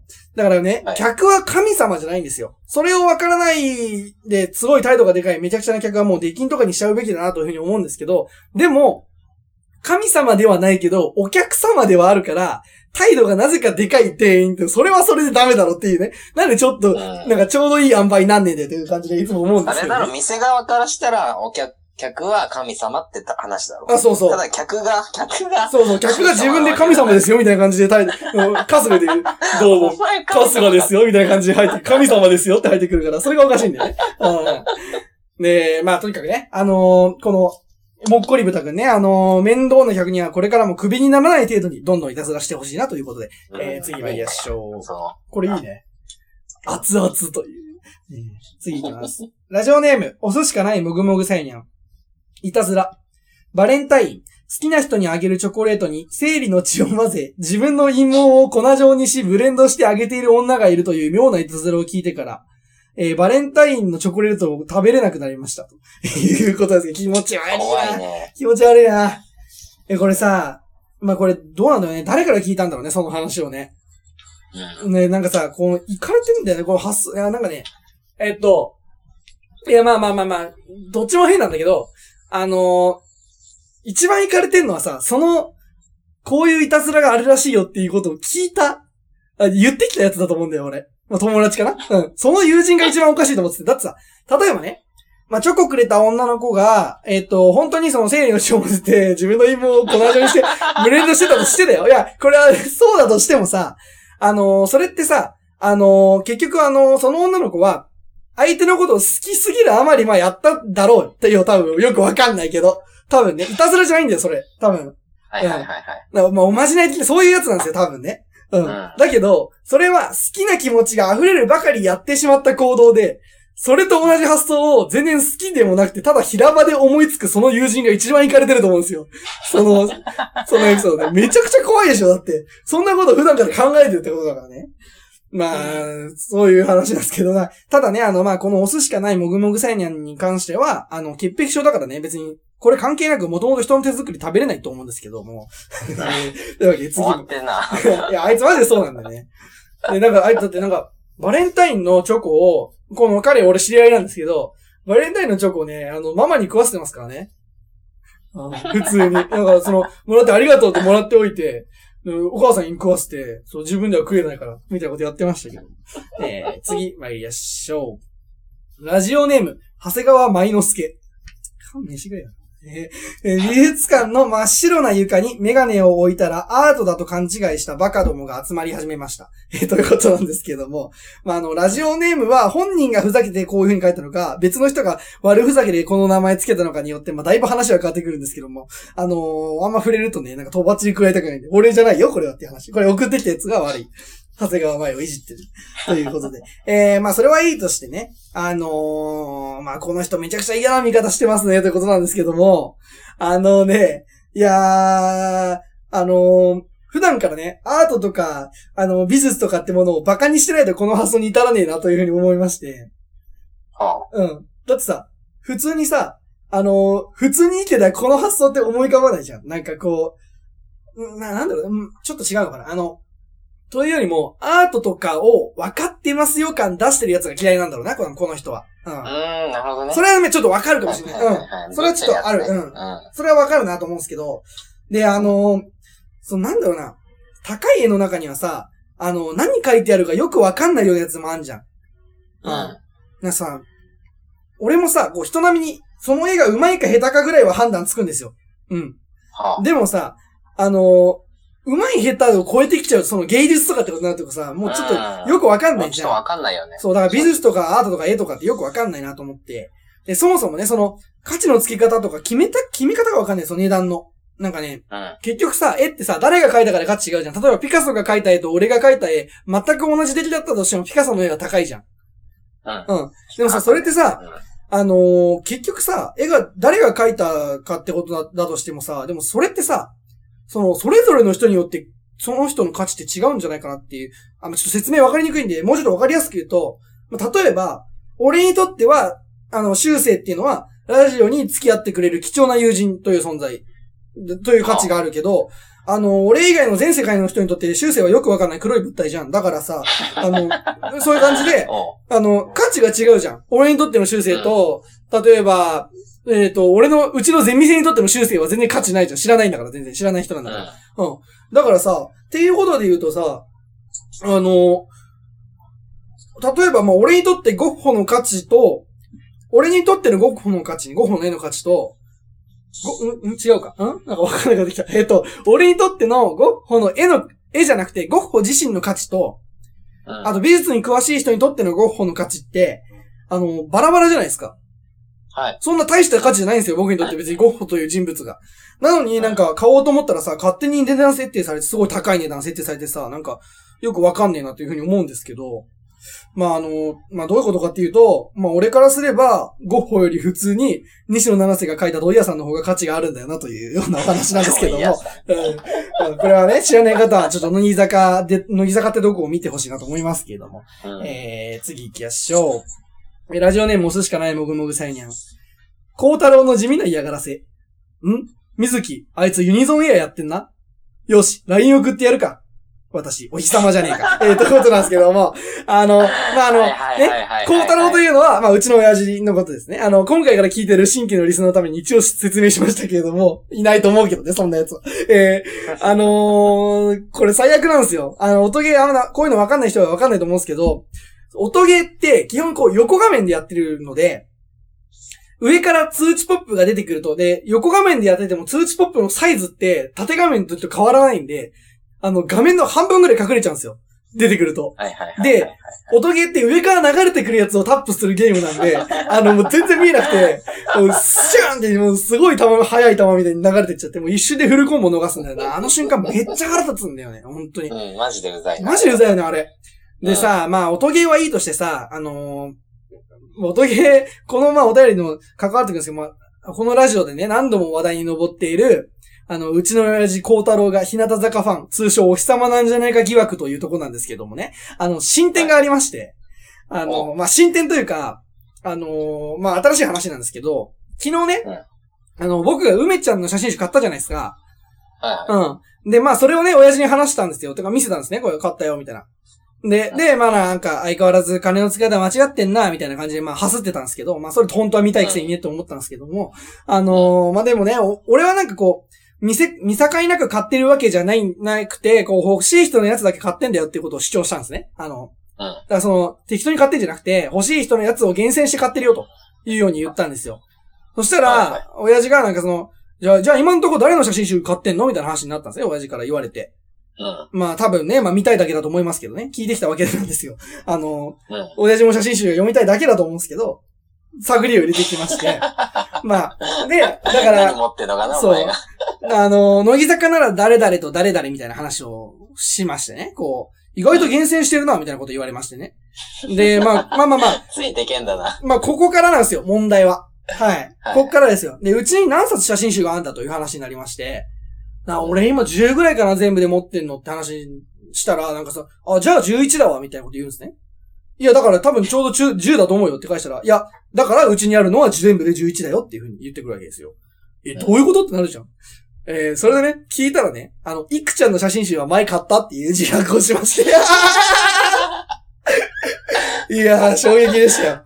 いや、隠れてやってるね。うちの親父、乃木坂では生田絵梨花推しという疑惑が新た新たに浮上しましたけれども、あの、なんだろうな、あのさ、あの、これね、俺もなんか言われてさ、スッと思い出せなかったんだけど、よくよく、よくよく思い出してみたら、そういえばそんなことあったなってことあって、あの、あのー俺がね、今ほど、あの、乃木坂にハマってない頃、ハマる前で全然。多分高3くらいの時ですけど、あの、まあ、本が好きだって話さっきもしたと思うんですけど、あの、俺よくね、本屋に本買いに行ってて、で、そのお金は、親父が出してくれるんですよ。本買うんだったらお金出してやると。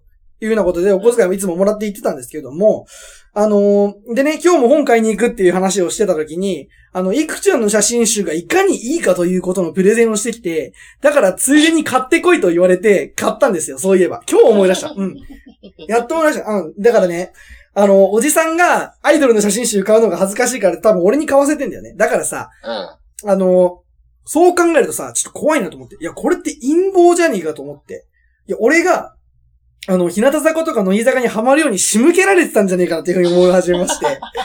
え、そうすればさ、ねそう、親父がさ、自分で買いに行かなくてもさ、自主的に俺が今回みたいに梅の写真集買ってきたじゃん。こうやって買ってくるようになるじゃない。それで、あのーそうすれば自動的に親父もそれを読めるというね。あのーふうに考えてると思うとちょっとゾッとしましたけどもね。だから、あのーうちの親父も一緒なのよ、修正と。あのー俺に写真集を買わせて読ませるって、よ読ませてもらうっていうシステムね、これ。同類か。はい。ということで、えー今週の、えーお便りで大喜利のコーナーはここのあたりで、ちょっと広げすぎましたけども。えー、ということでね、このコーナーで、えー来週、えー募集するお便りのテーマは、北村の漫才を見た、オードリーの感想ということです。えー、さっきちょっとちらっと言ったんですけど、もちろんね、あの、現実でオードリーが見ることはないんですよ。僕の、僕らの漫才をね。うん。うんだけど、皆さんの想像で、ちょっと言いそうな感想、あの、まあ、若林かすかどっちでも大丈夫なので、を送っていってほしいなと思います。あと、まあ、オードリーそんなわかんないよという方も、普通にあの、漫才を見た感想を送ってくださいというところですね。うん。まあ、あの、面白いかどうかは人によると思いますけど、結構頑張ったのでね、ぜひ教えてほしいなというふうに思います。えー、お便りはツイッターの質問箱でじ募集しております。テーマに漫才の感想と書いてくれると嬉しいです。えー、リスナーのみんな、お便りをたくさん頼むな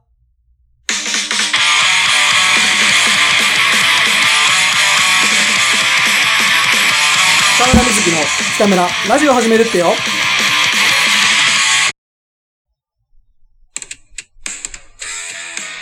毎週1時間で収録放送。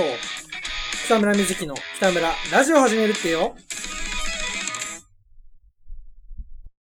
というわけで次のパートですけれども、えー、そうですね。まず今週の修正プッシュから参りましょうか。ちょっと曲紹介お願いします。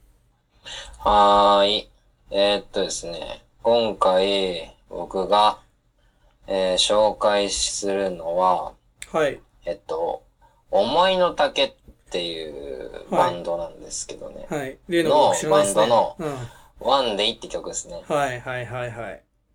で、まあこの人らバンドなんですけど、まあ中学生から同級生だったらしくて、へまあ、そっー。から、オードリーじゃん。ま あ確かにそうだね。うん。そう、それで、そう、じゅ2012年になんかまあ結成したらしくて、はい。まああんま、そんな詳しいわけじゃないんですけど、自分も。出たよ。その変な予防線あるやつね。はい。まあ、とりあえず聞いていただけたら。はい。ということというで、ことではい。思いの丈で、ワンデイ。ガラリアギーズの TV ショー息苦しくてたの笑い声も消えた街疲れ果てた顔して誰かのせいにして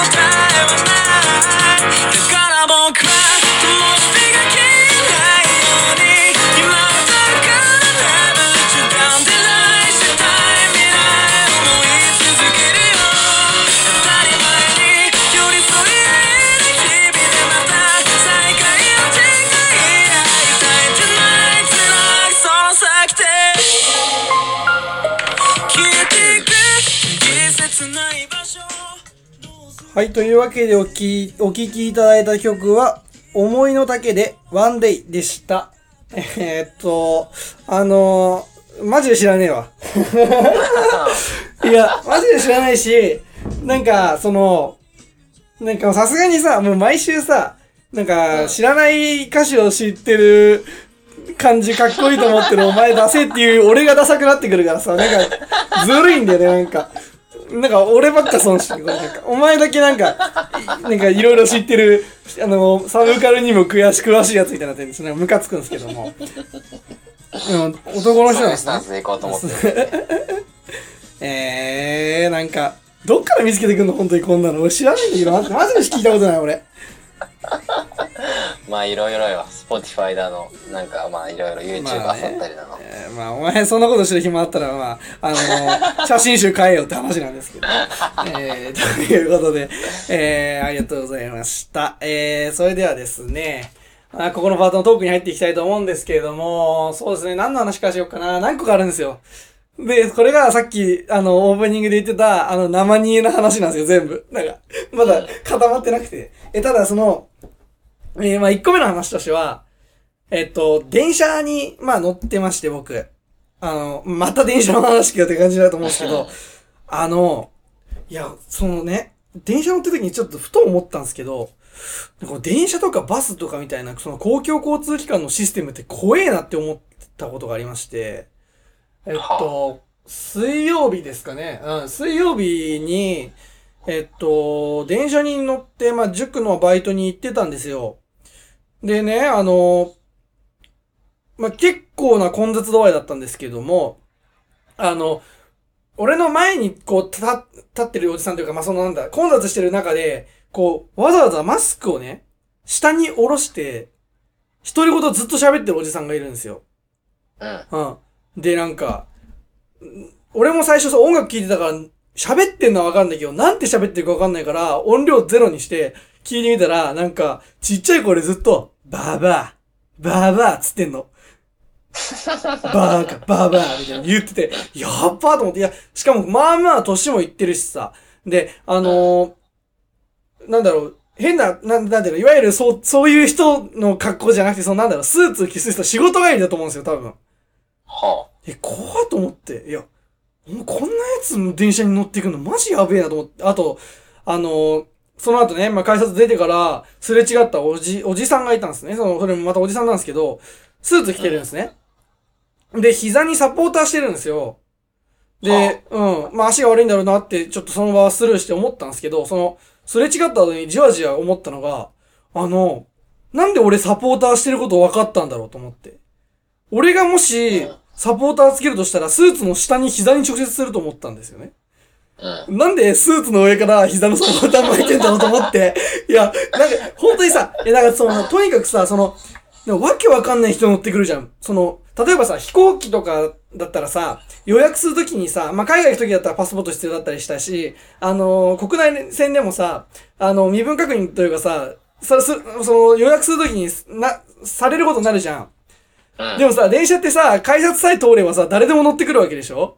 うん。で、その、何が怖いって、まあ、その、電車というシステムが、まあ、まあ、怖いって話なんですけど、その、ななんか、なんて言うんだろうな。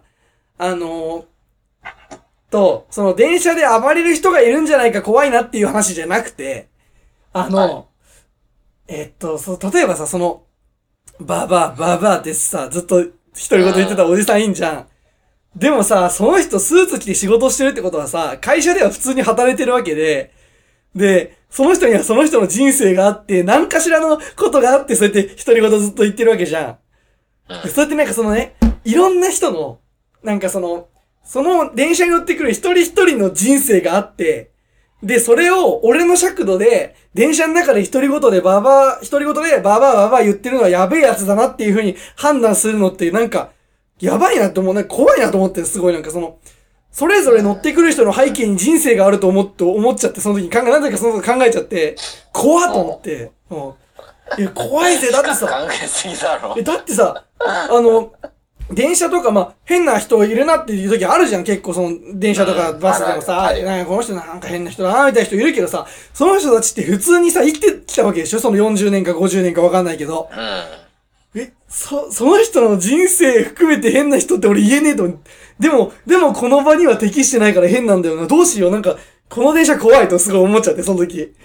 なんか、電車ってシステムいかれてんな。最初に考えたやつやべえなと思って。だってさ、そのうぞうむぞうのわけわかんない人が乗ってきたら事件とか起こるじゃん、絶対。てか、むしろさ、日本って起こんなすぎだなと思ったのよ。あ変な事件が。でさ、その、たまたま、その漫才さ、撮ってる時のさ、とこの、揉めてたおじさんとおばあさんじゃないけどさ、なんで顔があざあざだらけなのかわかんないし、おばあさんも。で、どうしたらその、おばあさんぐらいの年になって、人んちの玄関にいたずらすんのかもよくわかんないしさ。で、それをさ、まあ、いくらなんでもさ、その、教養部分で怒鳴り散らして昼間っからね、3時ぐらいだよ。3時とか4時に、その時間にそのマンションの共用部で怒鳴り散らしてるっていうのも、わけわかんねえと思うんだけど、でもその人たちには多分そういう行動をするなりの何かしらの理由があって、人生でなんかいろいろあってそういうことやってんだなと思ったらすげえ怖くなっちゃって、なんか、人間って怖えなと思って、なんか、まあ、って。閉めたらなんか吹っ切れてくるのかな。うん、本当に、本当になんかさ、何がトリガーになってそういう変な行動をとってるのかわかんないんだけど、うんいや、なんかさ、普通に働いてる人が、ある瞬間、変な一面を見せるっていうさ、まあそれは俺らでもそうかもしんないけどさ、あの、誰の前だとふざけ営業、誰の前だと真面目みたいなとかあるかもしんないけど、なんか、そのなんか同行したやつね。なんかそういうのって人間誰しも持ってるんだなと思って、ちょっとすげえ怖いなというだけの話なんだけど、今の話っていうのは、それ以上でもそれ以下でもないんですよ。っていうお話と、あとなんかあったっけな。あのー、あー、そうそうそう。えっと、最近ね、今ちょっと、ま、この、外ちょっと工事やってるからうるさいから、あの、窓閉めてるんですけど、ベランダのね。あの、さ、まあ、この時期だからエエアコンつけないで、窓開けて、まあ、風通し良くて、すごく涼しく過ごしてるんですけど、あの、最近ね、毎日、朝10時ぐらいになると、ど、下のどっかから、香水聞こえてくんのよ。うん。ずっ、結構な爆音で。別に君を求めてないけど、下からバーって聞こえてきて。なんか、いや、なんかさ、まずはその、あの歌自体が俺あんま好きじゃないし。うん、それはわかる。うん。で、それをさ、毎日だよ。毎日、同じ時間に、同じぐらいの音量で流してる人って怖えと思ってさ。アラームなんじゃねえのいやいや、そういうレベルじゃない。あの、スピーカーで流してる音。明らかに。と思ってさ、やばいな、マジこれ、なんかさ、なんなの？もうなんかさ、いや、すげえ怖いなと思って、でも外覗いてみてもどっから流れてるかよくわかんなくて、で、なんだろうなと思って、怖いなと思ったんだけど、まあ、怖いな、怖いなって話で、で、あのーはいはいはいあのーたまたまね、そのぐらいの時間に家を出ていく時がありまして、その、俺がね、あの、うん。外に出かけるために、あの、その時間に下に降りていくんですよ。だから家に出るっていうことで。で、降りていったらね、あの、うちのマンションの下っていうか、斜め下ぐらいに、なんか保育園みたいなのあるんですよ。ちょっとした。なんか、保育園から流れてるんですよ、どうやら。香水。はあ。うん。はあはでさ、その、いや、子供たちの趣味なのかわかんないけどさ、その、先生の趣味だとしたらさ、めちゃくちゃ洗脳じゃん、もう。な毎日さう、ん香水を大音量で流すっていうさ。で、なんかさ、あのーちょっと前にあったじゃん、なんかその、保育園とか幼稚園作るのに反対する地域住民みたいなさ、あの話あったじゃうんん。で、なんかそれをさ、聞いたときさ、別にお前らだってあ赤ちゃんだった時あんだから別にいいだろみたいな風に思ったんだけど、俺も。うんえ、でもこう、毎日のようにあんな爆音で香水流されると思うと、ちょっとノイローゼになりそうで、それはちょっと勘弁してくんねえかなってちょっと思ってるんですけど。そこは例外だろ、その幼稚園あ、は。なんか、いや、マジで怖いんだよね、なんか。本当に。あと、怖い話つながりでもう一個あって、あのー昨日が10月1日だったじゃないですか。はい。で、10月1日って、まあどういう日かっていうと、まあいろいろね、まあ衣替えだったり、あと、配置替えとかの季節でもあるんですけど、その、僕のね、あのー通ってる塾の、あ、通ってるとか、あの、教えてる塾のね、あの、ところにも、まあ俺今、オンラインセンターってとこにいるのね。オンラインで、塾を教える人たちの、高校生に教える人たちの、あの、と、うんと、なんて言うんだろう、所属になんだけども、あのーうんそこにね、新しく社員の方が配属されてきたわけ。まあ、俺らはバイトじゃん。バイトだけど、そうじゃなくて、あの、社員の人が、えー副室長になりますみたいな感じで、配属されたのね、10月1日付で、多分。で、昨日初めて会ったんだけど、で、あの、まそこそこ若くて、なんか、あ、ちょっと、あの、LINE グループ作ってんで、LINE 教えてもらっていいですかみたいな感じで、結構グイグイ来んだと思って、うん。バンバン話しかけてくんのよ。うん。でさ、まあ俺普段だったらさ、なんかさ、行った当時はさ、あの、前ここのラジオでも話したけどさ、あの、目も合わねえし、なんかちゃんと喋れよみたいな、なんか、興味持ってよみたいな話したじゃん、なんか。あでもさ、なんか、もうあそこの水に慣れてるからさ、そのオンラインセンターって結局そのズームで、と、生徒と授業するときに喋る以外は、ほぼ会話する機会がないのね。はいはっていうのは、他の先生も授業やってるから、もう今、その時点で。その、みんなが同時に休憩になったりしないし、あんまり。確かにね。うん、だから、その、あんまり喋る機会がないから、あんま喋るもんじゃないのに、ぐいぐいぐいぐい話しかけてこられると、なんか、なんか違うなってなっちゃって、うるせえなってちょっと思ったんだけど、でね、なんかその、LINE に招待されたグループに。うん。で、参加してね、あのー参加したんですけど、なんかそこでまた LINE が来まして、あのーなんだっけ。えー、っとね、あ、そう、まあ、ご挨拶みたいな感じでね。皆様、えー改めて本日よりオンライン指導センターに配属となりました誰々です、みたいな。どうぞよろしくお願いします、みたいなね。か、まあ、最初なんかその挨拶的な硬い文章なのかなと思ったらね、あのーまあまあご迷惑をおかけすることもあるかもしれませんが、どうぞよろしくお願いしますまではよかったんだけど、そっから先の文章ね、俺ちょっと、これすげえ笑っちゃって、これあの、生じゃねえかよの話と一緒に多分あんま伝わんないと思うんだけど、その文章だよ。文章 LINE で、急にで、他の前振りなしに、どちらかといえば、フランクな方です。っていう風に自分で言ってんの。なんだよ、それと思って。ダセえな、と思って自分でフランクな方でって言うなよ、と思って。ででさ、これがね、あの、この最初にしてたその電車の話にちょっと繋がってくるんだけどさ、フランクな方だっていうのは自己評価なわけでしょ？うんうん、でもさ、こっちとしてはさ、そのオンラインセンターではあんまり講師同士が喋んないという、まあなんていうの？不分率というかさ、あの空間が出来上がってるわけじゃん。だお前がフランクだと思って喋りかけてるそれすげえ普通に迷惑なんだよなとかってこっちも思ったりするわけですよ。うん。でさ、ってなるとさ、その、なんだろう、自己評価が正しいとも限らないっていうところもあるし、でもさ、その人は多分自分のことをどちらかと、どちらかというとフランクっていうように、フランクな方ですっていうような、なんか背景があったわけでしょ？これまでの人生の中、なんか、そういう風に生きてきたわけでしょ？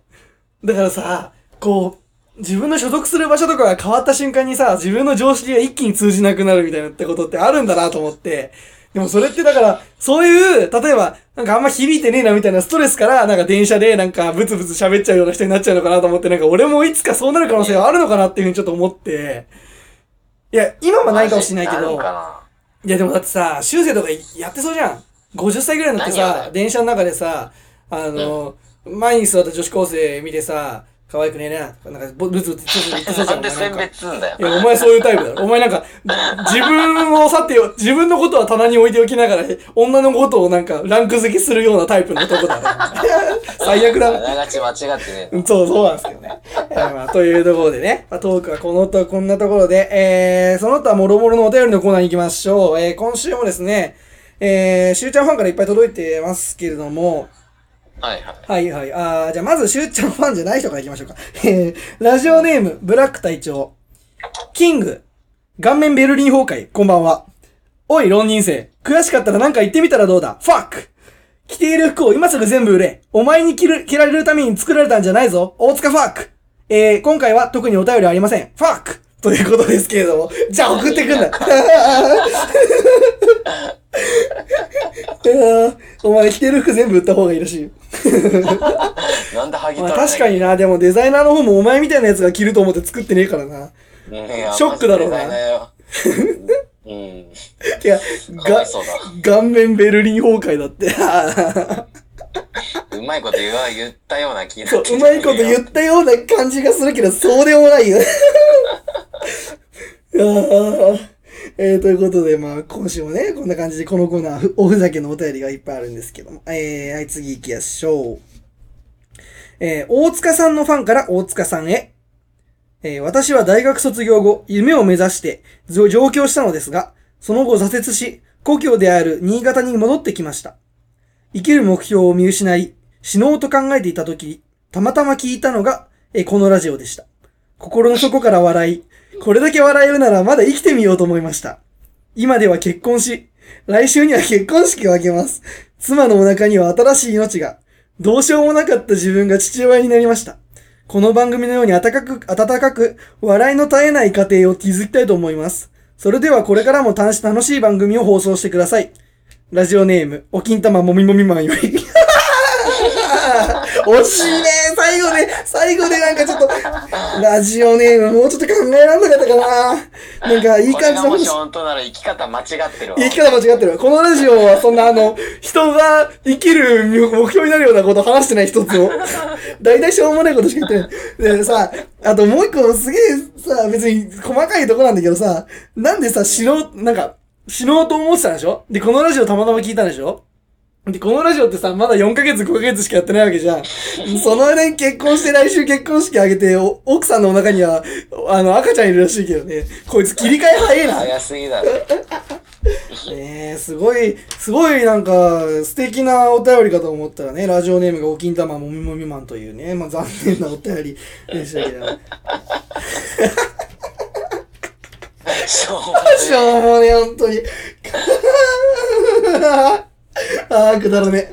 えー、次行きましょう。あ、次は、これでラストですね。えー、ラジオネームデレク・ジーカー・ジュニア。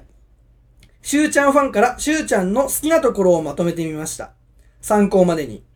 大塚さんファン歴5年 B さん、過去44。北村先生と仲良しなところです。いつも二人のボーイズラブを想像して自分磨きしています。えーやめろや。大塚さんファン歴2年 C さん、過去61。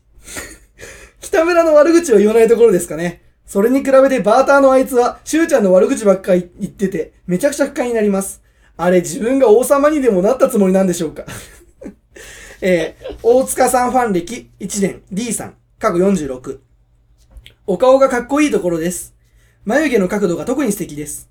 えー、今度デート行こうね。他の人は誘わないでね。特にあいつは絶対誘わないでね。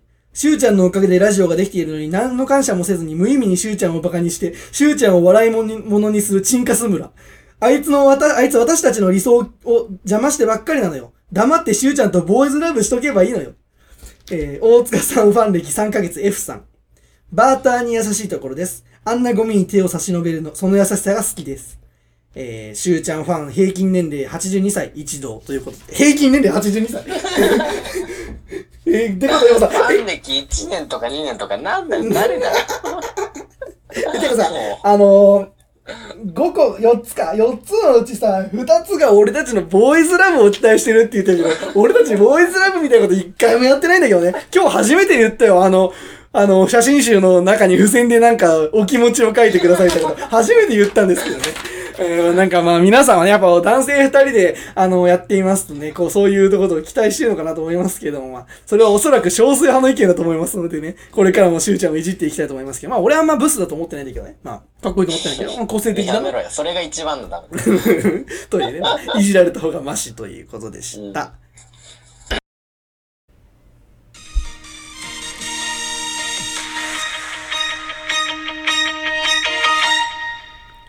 北村瑞希の北村ラジオを始めるっていうこの番組は、東京都江戸川区の実家をキーステーションに、スポッドキャスト、スポーツファイ、YouTube などでお送り。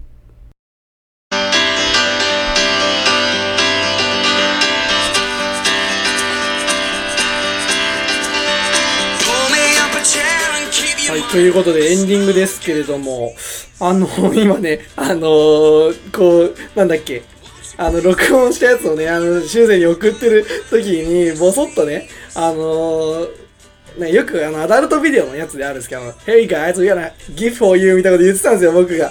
そしたらなんか、それ愛とも言っているらしいみたいな話で。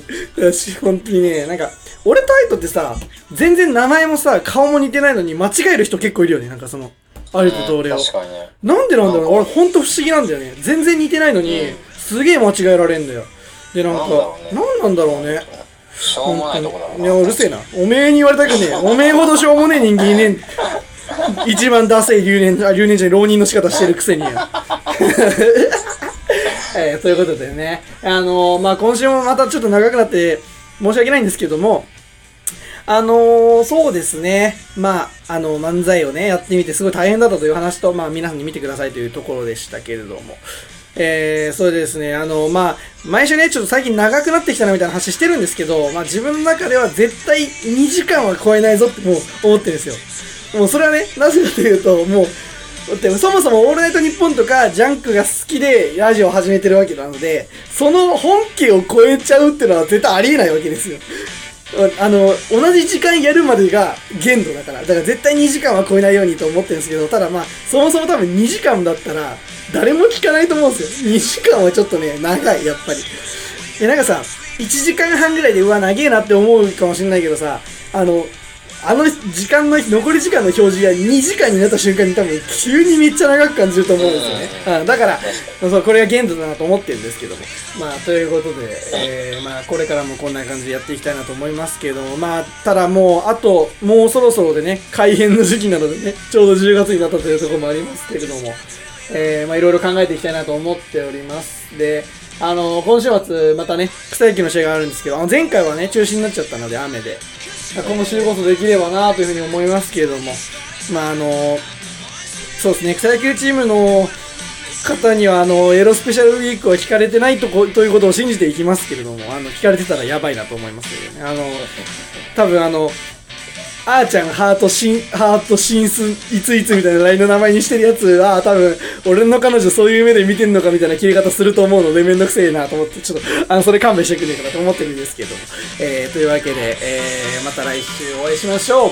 また会う日まで、さよなら。アディオス「